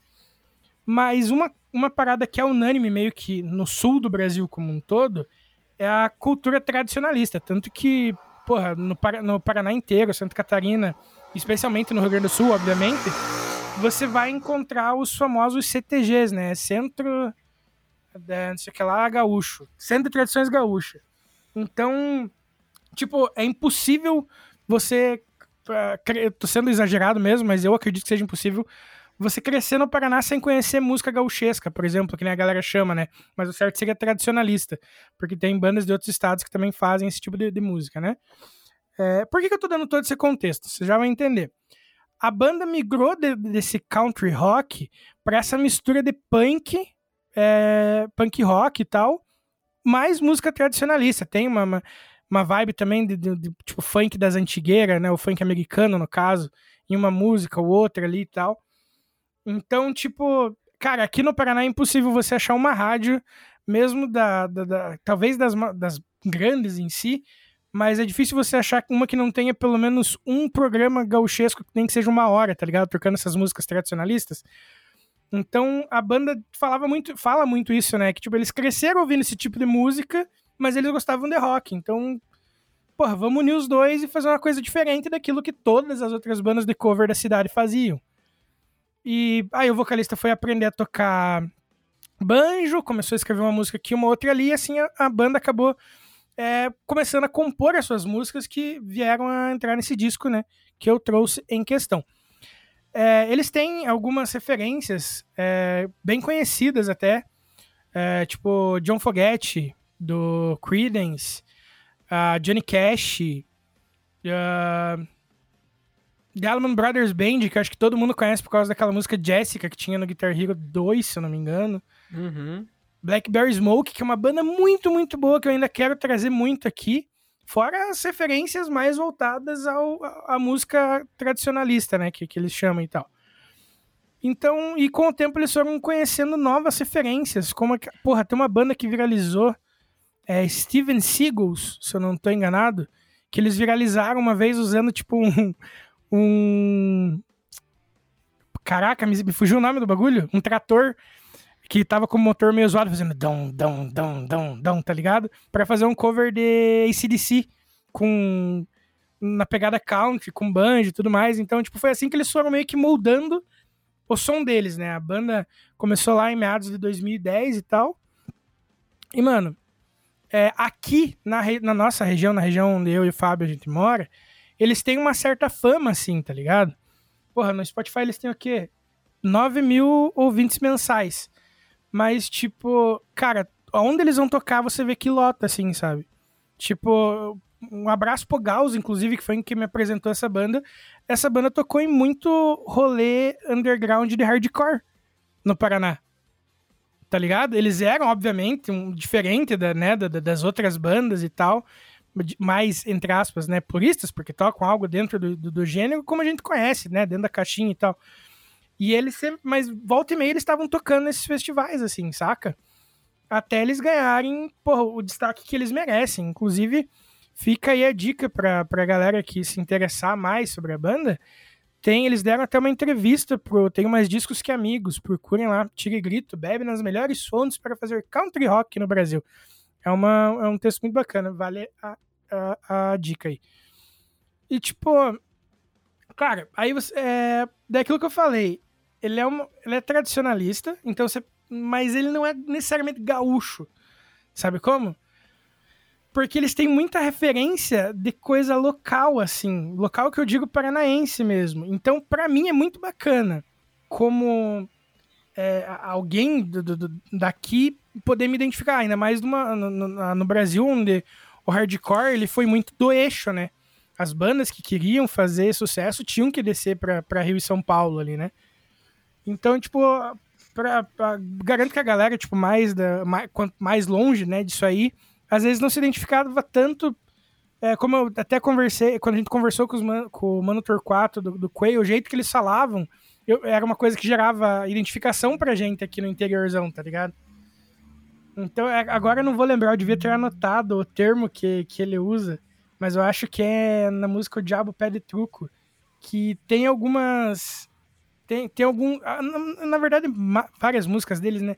Tem algumas palavras que a gente fala meio que só aqui, saca? Tipo, que a galera de fora não necessariamente entenderia. Então eu acho que isso é também é uma parada que, tipo, pra, pra galera é, que é daqui, é por isso que eles fazem, tipo, tanto sucesso aqui, tá ligado? Na região em si. Porque, cara, o show deles é sensacional. Porque, assim, é, como eu falei, eles têm uma sanfona, eles têm um banjo, uh, tá ligado? Mas eles têm as guitarras é, mais pesadas e tudo mais. Então, assim, eles vão de uma música autoral pra um ACDC, ou, sei lá, pra bandas mais pesadas, acho que eles tocaram até Metallica aquele dia. Ao mesmo tempo que eles vão pra umas músicas gauchesca, gauchesca de dançar em, bailão, tá ligado? Então, tipo, é muito engraçado ver a reação e a relação do público quanto a isso. Porque ele é um show que, cara, ele vai de zero a 100 muito rápido. Muito rápido. E é muito bacana justamente por essa dinâmica, porque uma, uma música você tá curtindo, a outra você tá dando risada falando, cara, não bota fé que eles estão tocando isso, tá ligado? E eles têm algumas versões, né, ao vivo também, de, de- de algumas músicas, tipo, que estão estouradas no momento e tal. Eu lembro quando eu vi o, o show deles, a galera tava ouvindo aquela do fundo da grota pra cima e pra baixo, porque viralizou no meme no, no Instagram lá e tal. Enfim, se você deixar, eu fico puxando o saco dos caras, porque é, é- é daqui, tá ligado? Então, eu tenho muito orgulho desses artistas daqui que fazem alguma coisa, mesmo, tipo, diferente ou igual a todo mundo, enfim. Porque realmente é mais difícil de ver bandas saindo daqui. A gente tem grandes exemplos de bandas grandes, como Sugar Cane, né? Mas, tipo, mesmo assim, eu, eu- gosto muito das bandas daqui por a gente, entre aspas, falar a mesma língua. tá ligado? Porque a gente fala errado com porta, bolso, portão, porteira. Enfim, o que, que vocês têm falado disso que eu, eu vou parar de palestrar aqui, pelo amor de Deus. Cara, posso falar? Vai lá. Vini, sendo sincero contigo, esse foi o disco que eu tive mais dificuldade de ouvir dos, dos que você trouxe até hoje. É, aí entra naquela, né? Tipo, não, vou- não- é o que a gente sempre pontuou, não é, um- não é pro meu gosto, não estou dizendo que, é- que o negócio é ruim. Mas eu realmente não consegui me identificar com, com, com o som deles. Por isso até não tenho tanto pra falar. Mas assim, o que eu posso dizer é que eu acho que eles meio que seriam o equivalente brasileiro a bandas como talvez o Flogging Molly lá fora, Talvez. Né? Acho, que, algo, que seria algo que chegasse próximo, assim, né, em termos de sonoridade, assim. É, até, até você tinha falado em off do Terra Celta, acho que também conversa um pouco, meio que guardado as devidas proporções, né? Uhum. Mas acho que por ser não ser um- uma parada da, sei lá, é, acho que quem é da região aí se identifica muito mais fácil, talvez, né, cara? Mas eu achei interessante essa, essa mistureba até que você falou, né, que eles vão de um de um de uma parada de 0 a 100 muito rápido assim, né? Isso dá pra perceber mesmo no disco. Posso? Vai. Cara, é, eu acho que esse bagulho de regionalismo que você citou na sua fala, ele faz muito sentido, tá ligado? Porque assim, apesar de morar há seis anos, e fez seis anos exatamente essa semana passada que eu moro em Guarapuava, ele também não me impactou tanto, tá ligado? Por quê? Porque eu tenho certeza que ele impacta mais as pessoas que são daqui, tá ligado? Que vivem isso, vivem a cultura, tem esse bagulho mais forte, mais enraizado. Você citou CTG, ô caralho de moto. Você citou CTG, tá ligado? Você citou todas essas paradas mais regionais, tá ligado? E, tipo, uma parada que nunca conversou muito comigo, apesar de morar e viver a cultura de Guarapuava, que tá no meio do estado do Paraná. Tem, tem dois CTGs aqui na cidade, por exemplo, tá ligado? E, tipo, apesar disso, eu acho que a. a- caralho. Que a, a produção desse disco é muito boa, tá ligado? Porque é muita coisa que tá acontecendo dentro da música. Que você citou, banjo, sanfona, tá ligado? Gaita, né? No caso, o pessoal daqui. Uhum. Então, tipo, é muita coisa acontecendo e, tipo assim, mano, o cara que produz um disco desse tem que ser bom pro bagulho funcionar, tá ligado? Sim. Pra, tipo, tudo ficar muito audível e muito, tipo, no- nítido pra galera que tá ouvindo. E o, o Luiz citou o Fog Molly e eu penso mais em Corp Klein, tá ligado? O quê? Quando... Corp Klein, não conhece essa banda? Nunca ouvi falar, mano. Cara, eu acho que... Eu não, eu não sei. Eles são lá do- da Europa, a banda. Eu não lembro em qual país que é, se é... Se é Alemanha... Eu vou procurar aqui agora. Pera aí. Lembra também um pouco de Dropkick. Murphys, tá ligado? É, eu ia citar, Isso. mas é que o Dropkick eu acho que ele acaba puxando um pouco mais ainda pro punk do que pro, pra, pra música celta. Ó, o É, Corp Klein... Mas é que, é que Tirigrito não, não é celta, certamente. Não, é, é- é tipo, eu falo celta no, é, no sentido dos elementos de instrumento, sabe? De banjo, de, de, de gaita, de sanfona, Ah, essas tá, coisas tá, assim, tá, sabe? bota Na, bota na parte instrumental mesmo.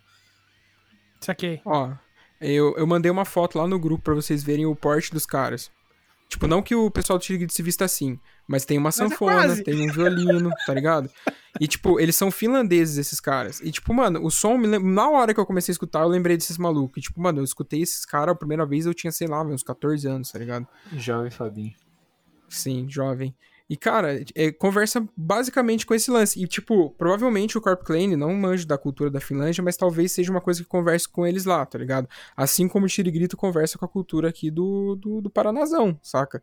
Aqui do Sul, né, no caso. Tipo, é, é gener- generalizando um pouco por conta da, do que eles abordam nas letras e tudo mais. Até esse lance é bastante aí que o Vini fala, falou do, do sotaque, da, das gírias, dos, da- das- dos vícios de linguagem, tá ligado? Tipo, é muito, é muito regional mesmo a parada.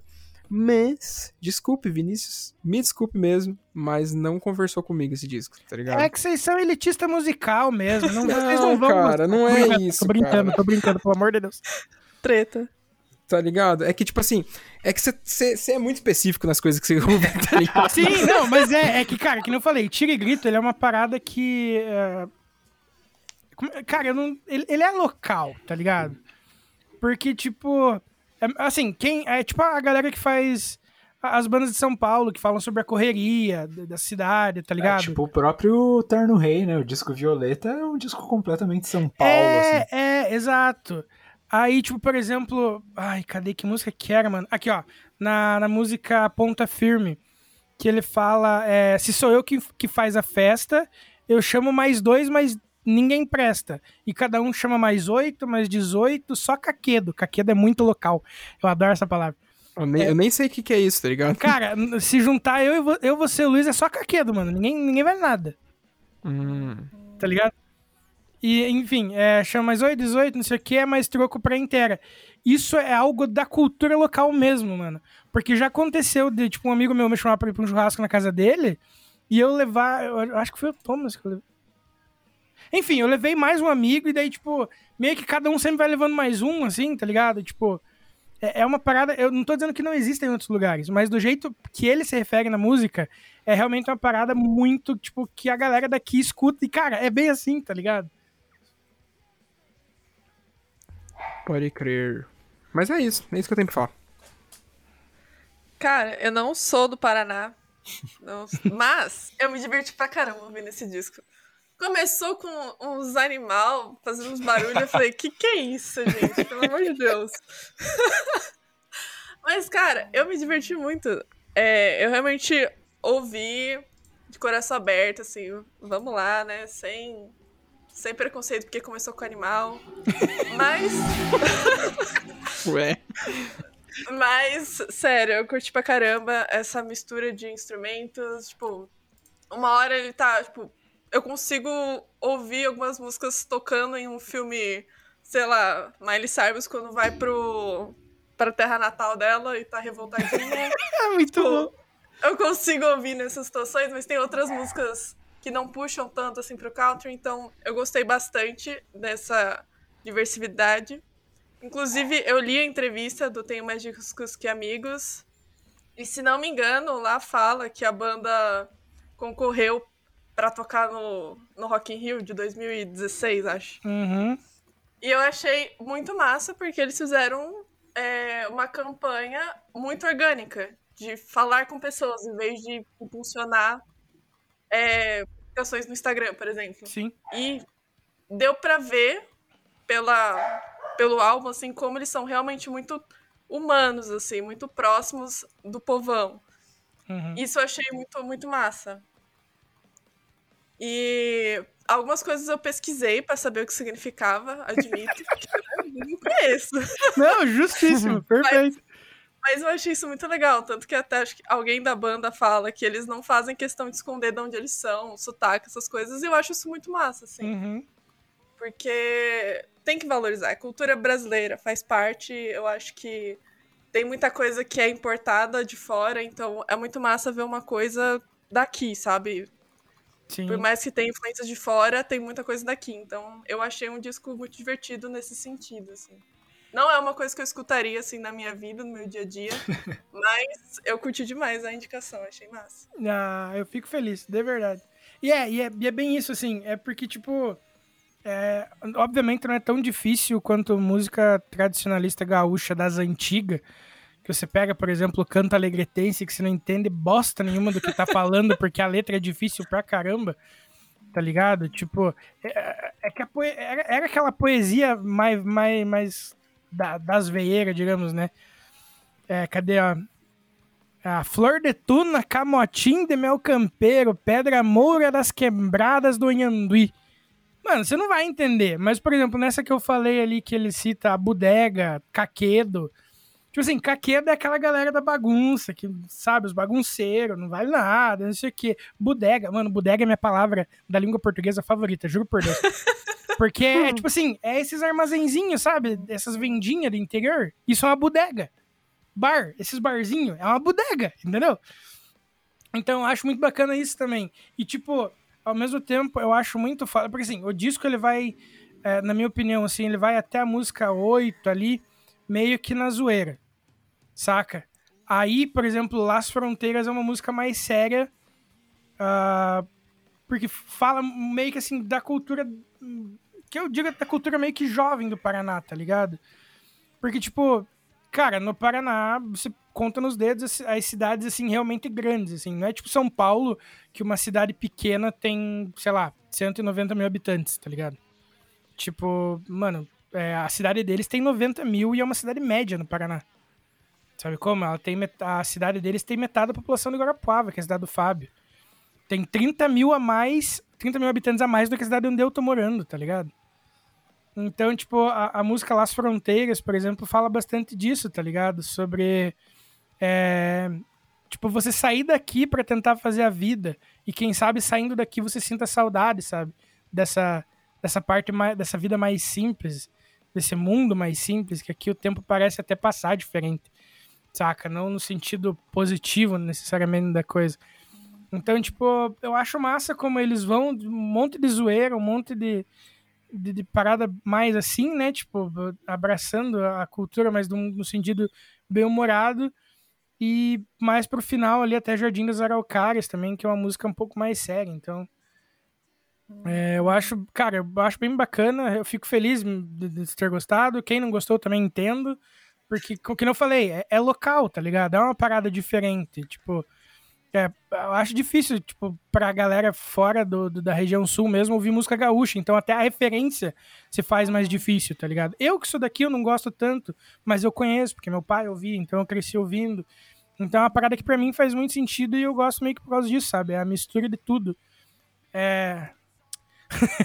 é o hardnejo acertacore paranaense, tá ligado? Vamos dizer assim. Mas é isso. Que música vocês selecionaram aí? Conta pra nós. Cara, eu peguei Jardim das Araucárias. Foi num tempo que passou. Era eu, meu cusco e meu cavalo, eu não deixava pra depois. E nesse tempo, falava mais alto. Entre jagunços e poceiros enxadas para o alto. E o xerife me falou: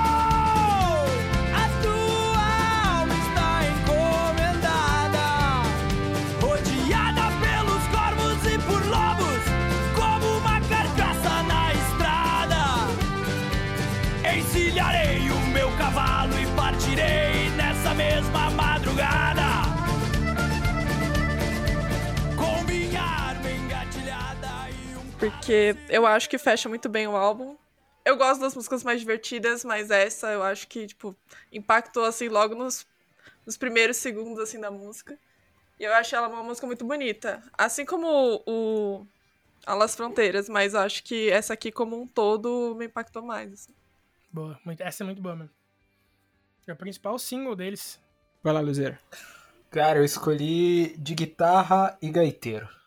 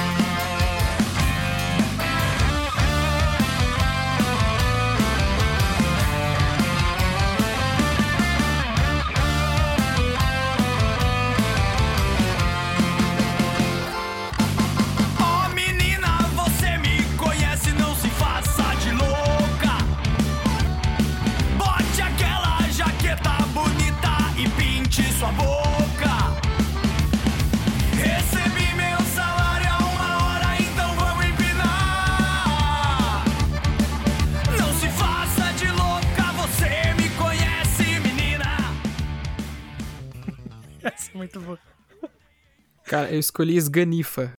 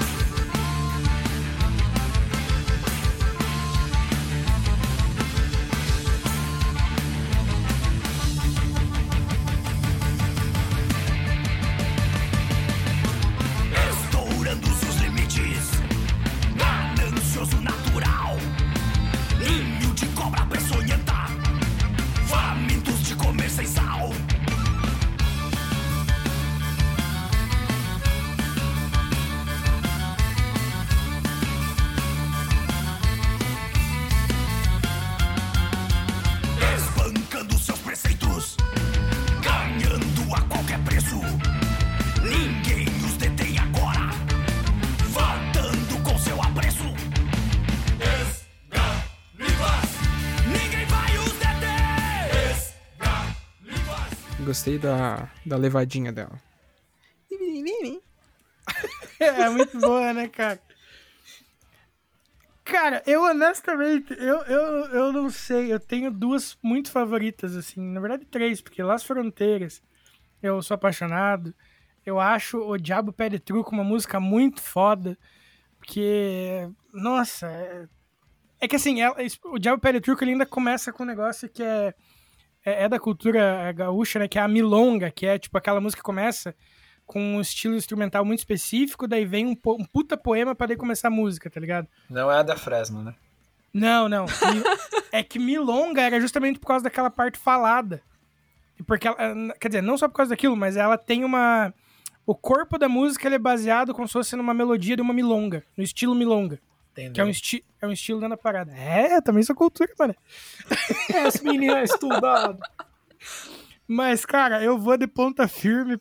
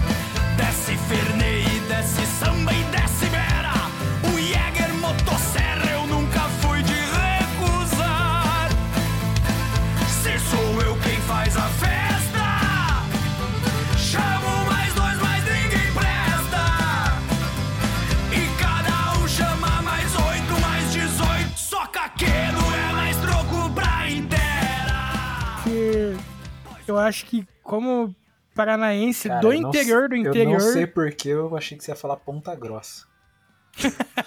Não, essa é outra banda. Mas tem uma que tem uma música sobre Ponta Grossa, mas enfim. É, é que, porra, eu, que nem eu falei, é aquela parada da. Chama. é, da cultura mesmo. Se eu faço a festa, eu chamo mais dois que chamam mais. Saca? Então é tipo, sei lá, é, é uma identificação muito massa, assim. Então, pra mim é ponta firme mesmo. Mas fica aí que tem mais um disco ainda. Fábio Cor total. Mentira, eu acho que é da dos Fábio Cor, esse é o menos Fábio Cor. Mas enfim. Ô, louco. Fica aí que a gente já volta. Mas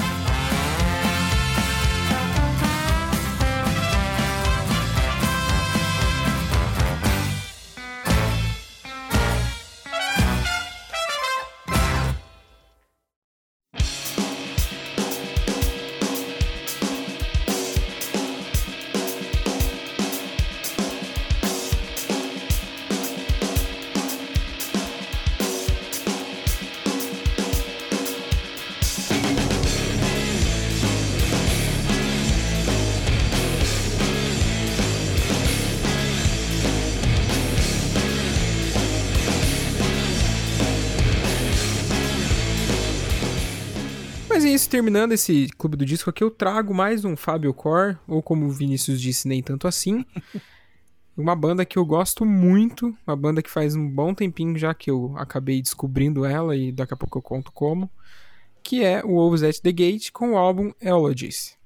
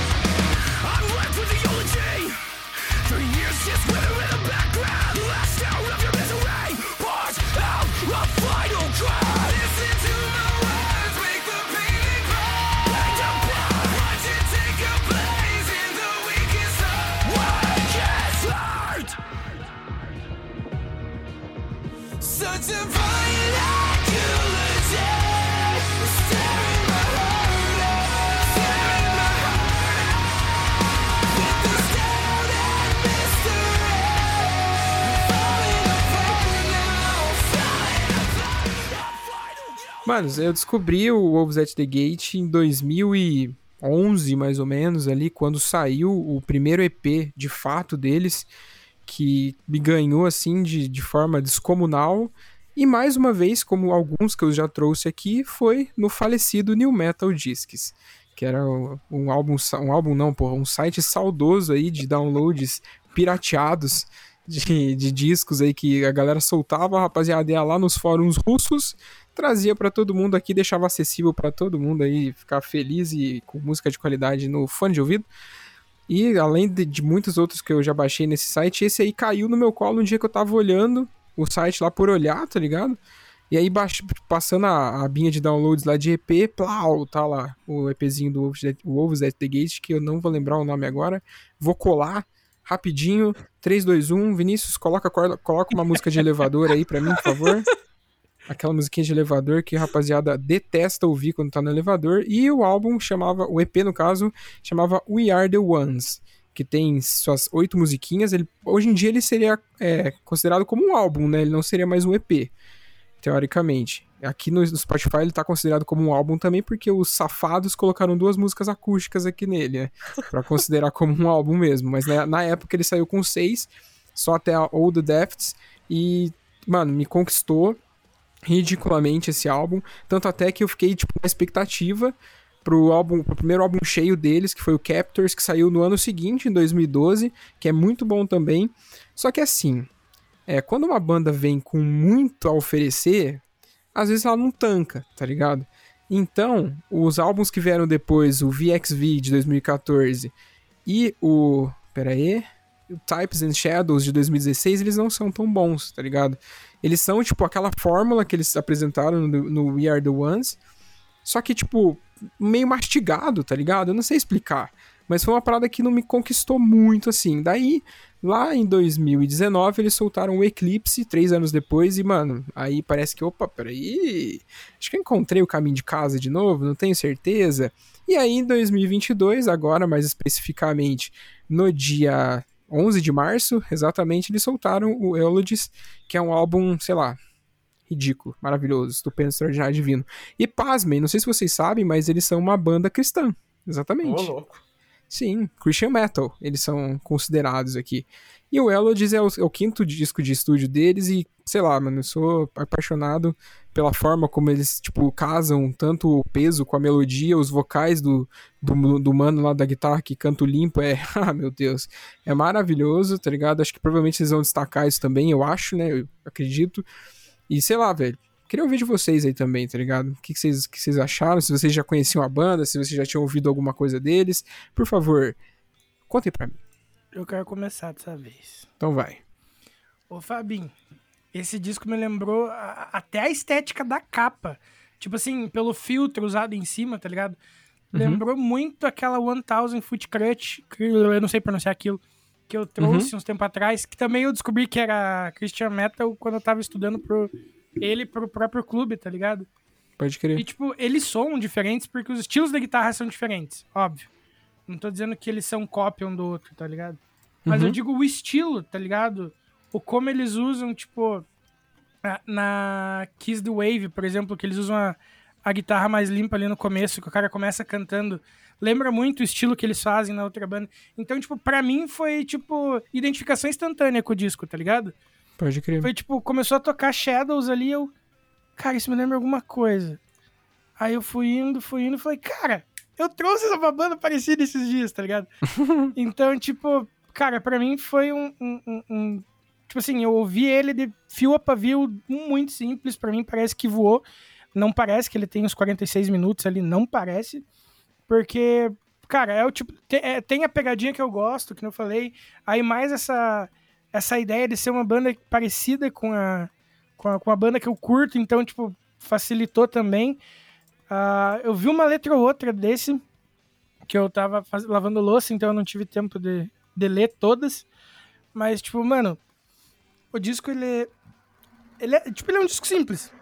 Ele tem, obviamente, né, a- os floreios e tal, mas ele não é um disco, tipo, difícil de, de, de- se entender, de, de se, se conectar, assim, na minha opinião. Tá ligado? Ele é um disco muito fácil. E é um disco, assim, tipo. É, que dá pra mostrar, pra- na minha opinião, pra qualquer pessoa, assim. Saca? Sim. Ele não é alguma parada, tipo, tão diferente, tão bizarra, que você tem que ver os gostos da pessoa dentro do rock e tal. Então, tipo, mano, muito gostosinho o disco mesmo. É, as guitarras dele são muito bacanas, ao mesmo tempo que elas são até relativamente modestas pela qualidade de gravação e de, de composição mesmo, tá ligado? Uhum. Hum, Enfim, muito, muito, muito, muito bom. Cara, eu gosto muito das guitarras desse álbum, tá ligado? No, no Eclipse, ele é um pouco mais floreado até do que é nesse, nesse de agora, tá ligado? Tanto até que tem uma música no, no álbum Eclipse, pera que eu vou puxar aqui. Que, mano, o solo dela, eu fico. "Ah", tá ligado? Eu fico ensandecido, velho. É Counterfeit o nome do- da música. É a penúltima música do álbum. Depois vocês entram lá e escutam se, se interessar vocês. Mano, sei lá, é tipo. É virtuoso a parada, só que ela não é exagerada, tá ligado? Tipo, não é um slash tocando e fica. Tipo, pra caralho, tá ligado? Não é isso. Mas, tipo, casa exatamente com o que tá acontecendo ali, velho. Eu amo essa banda, foda-se. Cara, é, acho que das bandas que você vem trazendo, assim, essa, eu concordo com o Vinícius que essa tipo, é a mais palatável, assim, mais acessível pra qualquer tipo de pessoa ouvir. Porque, mano, ela, ela é bem direta ao ponto, né?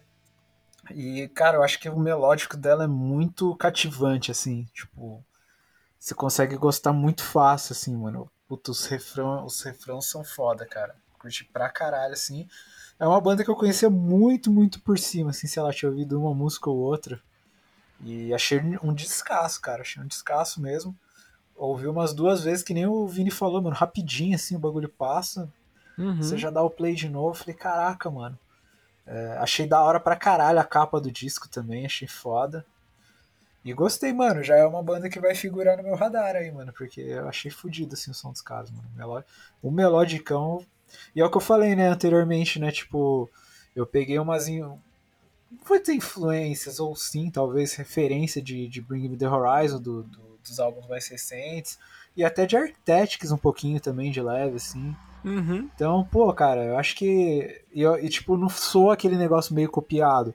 Eles pegaram as referências e souberam colocar o- a identidade deles, assim, então ficou, ficou bem original, assim, ficou legal pra caralho. Exatamente. E tipo assim, é, vocês que gostaram da parada, ouçam lá o EP que eu falei, We Are, We Are The Ones, tá ligado?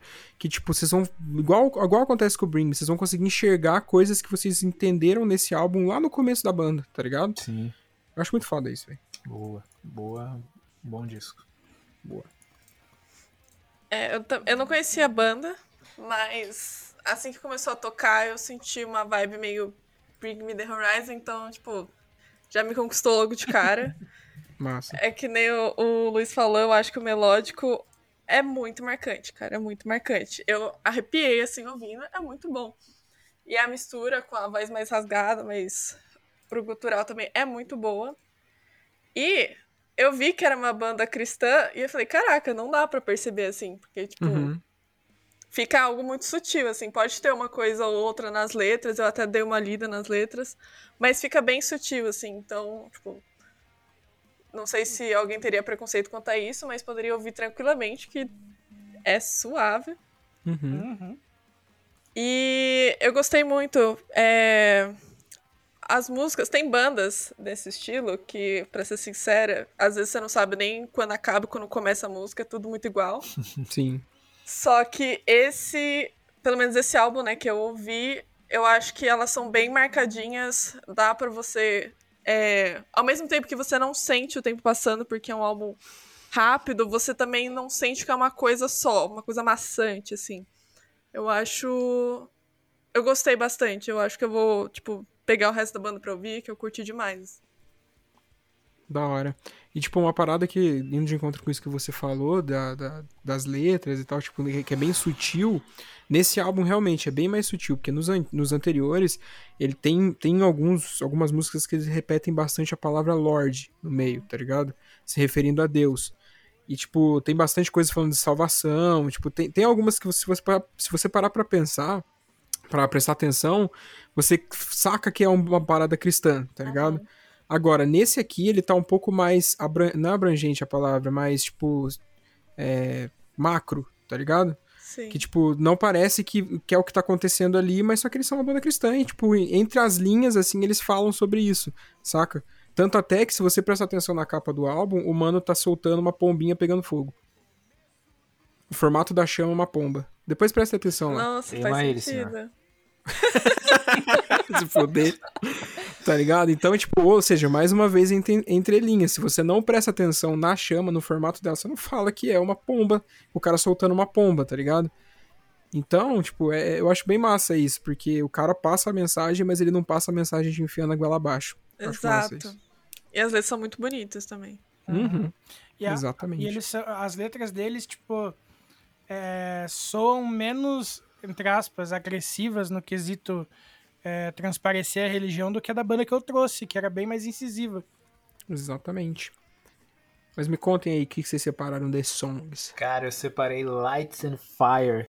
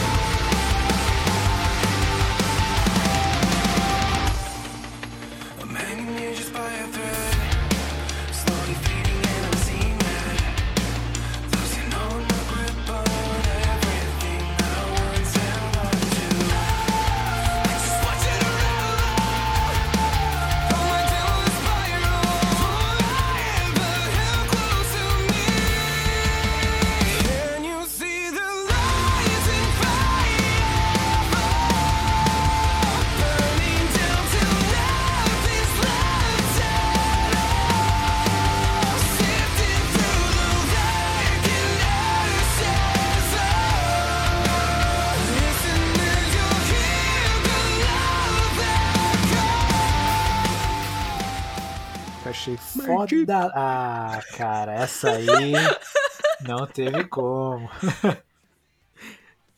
Tá perdoado. Top. Então, Eu es- vai ah, lá então. desculpa. Não, vai lá. Eu escolhi a White Flag.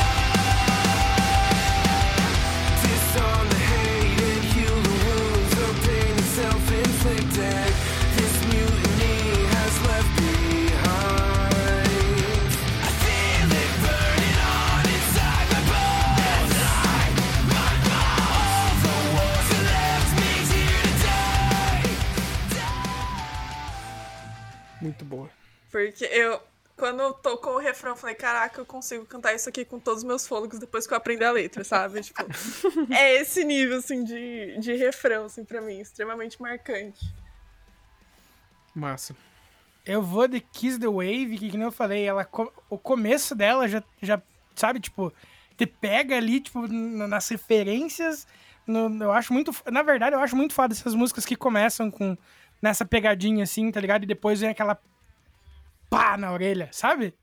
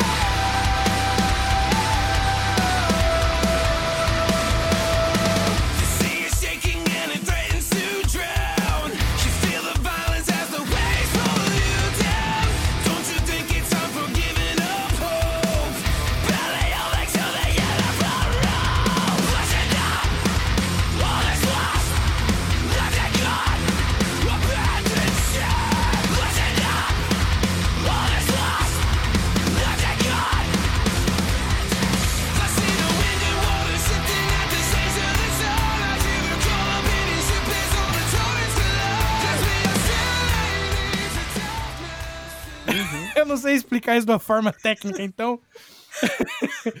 Enfim, o, o, o refrão dela é muito da hora. E eu acho que, cara, a hora que entra os berro-berro nisso aqui, bicho, nessa música, Uhum. meu senhor. Não dá, Cara, eu meu te coração não aguenta. porque eu, eu dancei ouvindo ela a primeira vez, então tá, tá tudo certo. Sim, essa, Cara- banda é muito fácil de gostar, bicho. Demais, velho, demais. Ela é, é aquilo que vocês falaram, mano. Ela é palatável, tá ligado? Ela é. Você não precisa, tipo, forçar pra gostar dela. Ela, ela se vende sozinha. Uhum. E, mano, a que, eu, a que eu, já que o Luiz pegou, né, a minha preferida. uhum, eu vou de Dead Weight, que eu acho muito foda essa música também, cara. Foi cinco, foda-se. Mas eu gosto muito dela também, mano.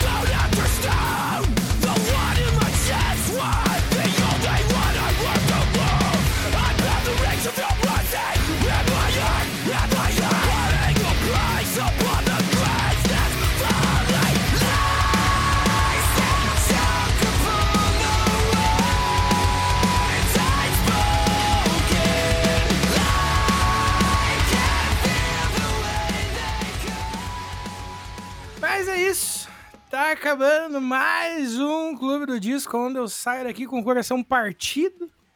Porque eu não aguento mais, Brasil. Eu não estou mais suportando. Eu tô ouvindo muito medo dele em Brasília. Eu tenho que parar de ficar reproduzindo as vírgulas sonoras deles. Mas é isso. Tá acabando, porra, mais um clube da hora com um disco foda. O meu, especialmente. Pau no cu do Fábio. É... É, mas, cara, é sempre um prazer gravar esse disco, então, mas a gente não pode deixar de agradecer aqui, né? A nossa querida Nata. Nata, muito obrigado por ter colado com a gente, gravar esse episódio e trazer um disco que me surpreendeu. Né, Eu que agradeço, pô, foi muito divertido. Queria, não posso também é, não agradecer o, o Luizeira, apesar de querer muito não agradecer ele hoje, mas é, muito obrigado, Luiz, Tamo por ter junto. aqui querido. descascar meu disco. Ô, louco. Falei, não falei nada demais. Ah, gente, eu tô brincando. Eu, Obviamente tô brincando, eu não fico chateado com essas paradas de verdade. Mas enfim, valeu, Luizeira. De verdade agora, sem as piadinhas. É, valeu, Fabinho, o homem mais cansado do mundo. Existe o The Flash, que é o homem mais rápido. O Fábio é o homem. É o The Flash depois de correr a vida inteira, mais ou menos. né, Fabinho? É isso aí. Cansado, porém trazendo sempre coisa interessante pra vocês ouvirem. É, exatamente. E conta pra mim, Fábio, onde é que Hum. a galera pode encontrar esse podcast maravilhoso que vos fala? Vocês podem nos encontrar no Spotify, no Deezer, no Anchor, no Google Podcasts, no Breaker, no Castbox, na Radio Public ou no agregador de, fa- de, de favoritos. ou no agregador de podcast favorito do Vinícius ou também o favorito lá do pessoal de Angola, fiquei sabendo, o pessoal tá consumindo bastante, que é o podcast Addict, muito fácil e, e intuitivo de se usar, não é mesmo, Vinícius? Exatamente, e porra, eu tô agora, curiosidade inútil, eu tenho uma camiseta da seleção, é, da seleção angolana que foi pra Copa em 2006, irmão. Olha só. É raridade. Mas enfim, ganhei de presente um amigo meu que a mãe dele trampava na Angola na época. Olha que foda. Que, que da hora. Aham. Era do, Diferente. era do camisa 10. Cara, a camiseta é lindíssima, irmão. É lindíssima, mas enfim. Ah, você também pode encontrar a gente lá no nosso grupo no Telegram. E se quiserem ver a camiseta, manda, manda mensagem lá que eu mando foto da camiseta pra vocês verem, porque é realmente bonita. E, enfim, entra lá, tá nosso link na bio, tem o nosso Linktree ali, né? Acho que é o Linktree ainda que a gente usa. Link, tri- link Fly. Aí, ó, entra lá nesse bagulho e tem lá o linkzinho pro nosso, pro nosso te- Telegram lá e, pô, a gente tá meio aqui, aquilo. A gente tá todo mundo meio sumido porque tá todo mundo na correria, né? Então, mas pode ficar tranquilo que a galera lá é muito ponta firme e a gente tem que animar mais aquele rolê lá, mas é que tá foda mesmo, gente. Mas fiquem tranquilo que logo mais a gente, a gente coiser, a gente aparece. E a gente não cansa de falar que a amizade de vocês é muito importante pra nós, não é mesmo, Piazza? Ah, sem dúvida. Sem dúvidas, mano. E também queria agradecer a todo mundo que ouve a galera. Se você é o primeiro episódio que você está ouvindo, seja muito bem-vindo, que é uma parada que a gente quase não fala aqui. Eu só me toquei isso quando eu tava editando ontem. Então, se é o teu primeiro episódio aqui, você chegou até o final, pô, muito obrigado. A gente fica muito feliz de, de- de ter sido sua companhia nessas últimas ah, quase duas horas. Não passa de duas horas. Vê se vai passar de duas horas.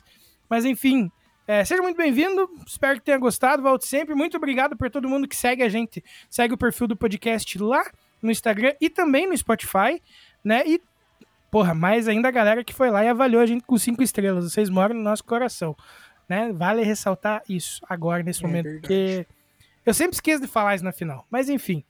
É, um bom, boa semana, até quinta-feira. A gente se vê até lá. E vamos trocando essa ideia. Eu não sei mais como finaliza um podcast, eu acho. Você tá certo. Tá, tá indo bem. Mas é isso. Já diria o Gaguinho. Isso é tudo, pessoal. Abraço, falou, valeu. Na verdade, eu falaria isso é tudo, tudo, tudo, tudo. Isso é tudo, tudo, tudo, tudo. Isso é... Mas vocês entenderam. Valeu! Manda o Pix!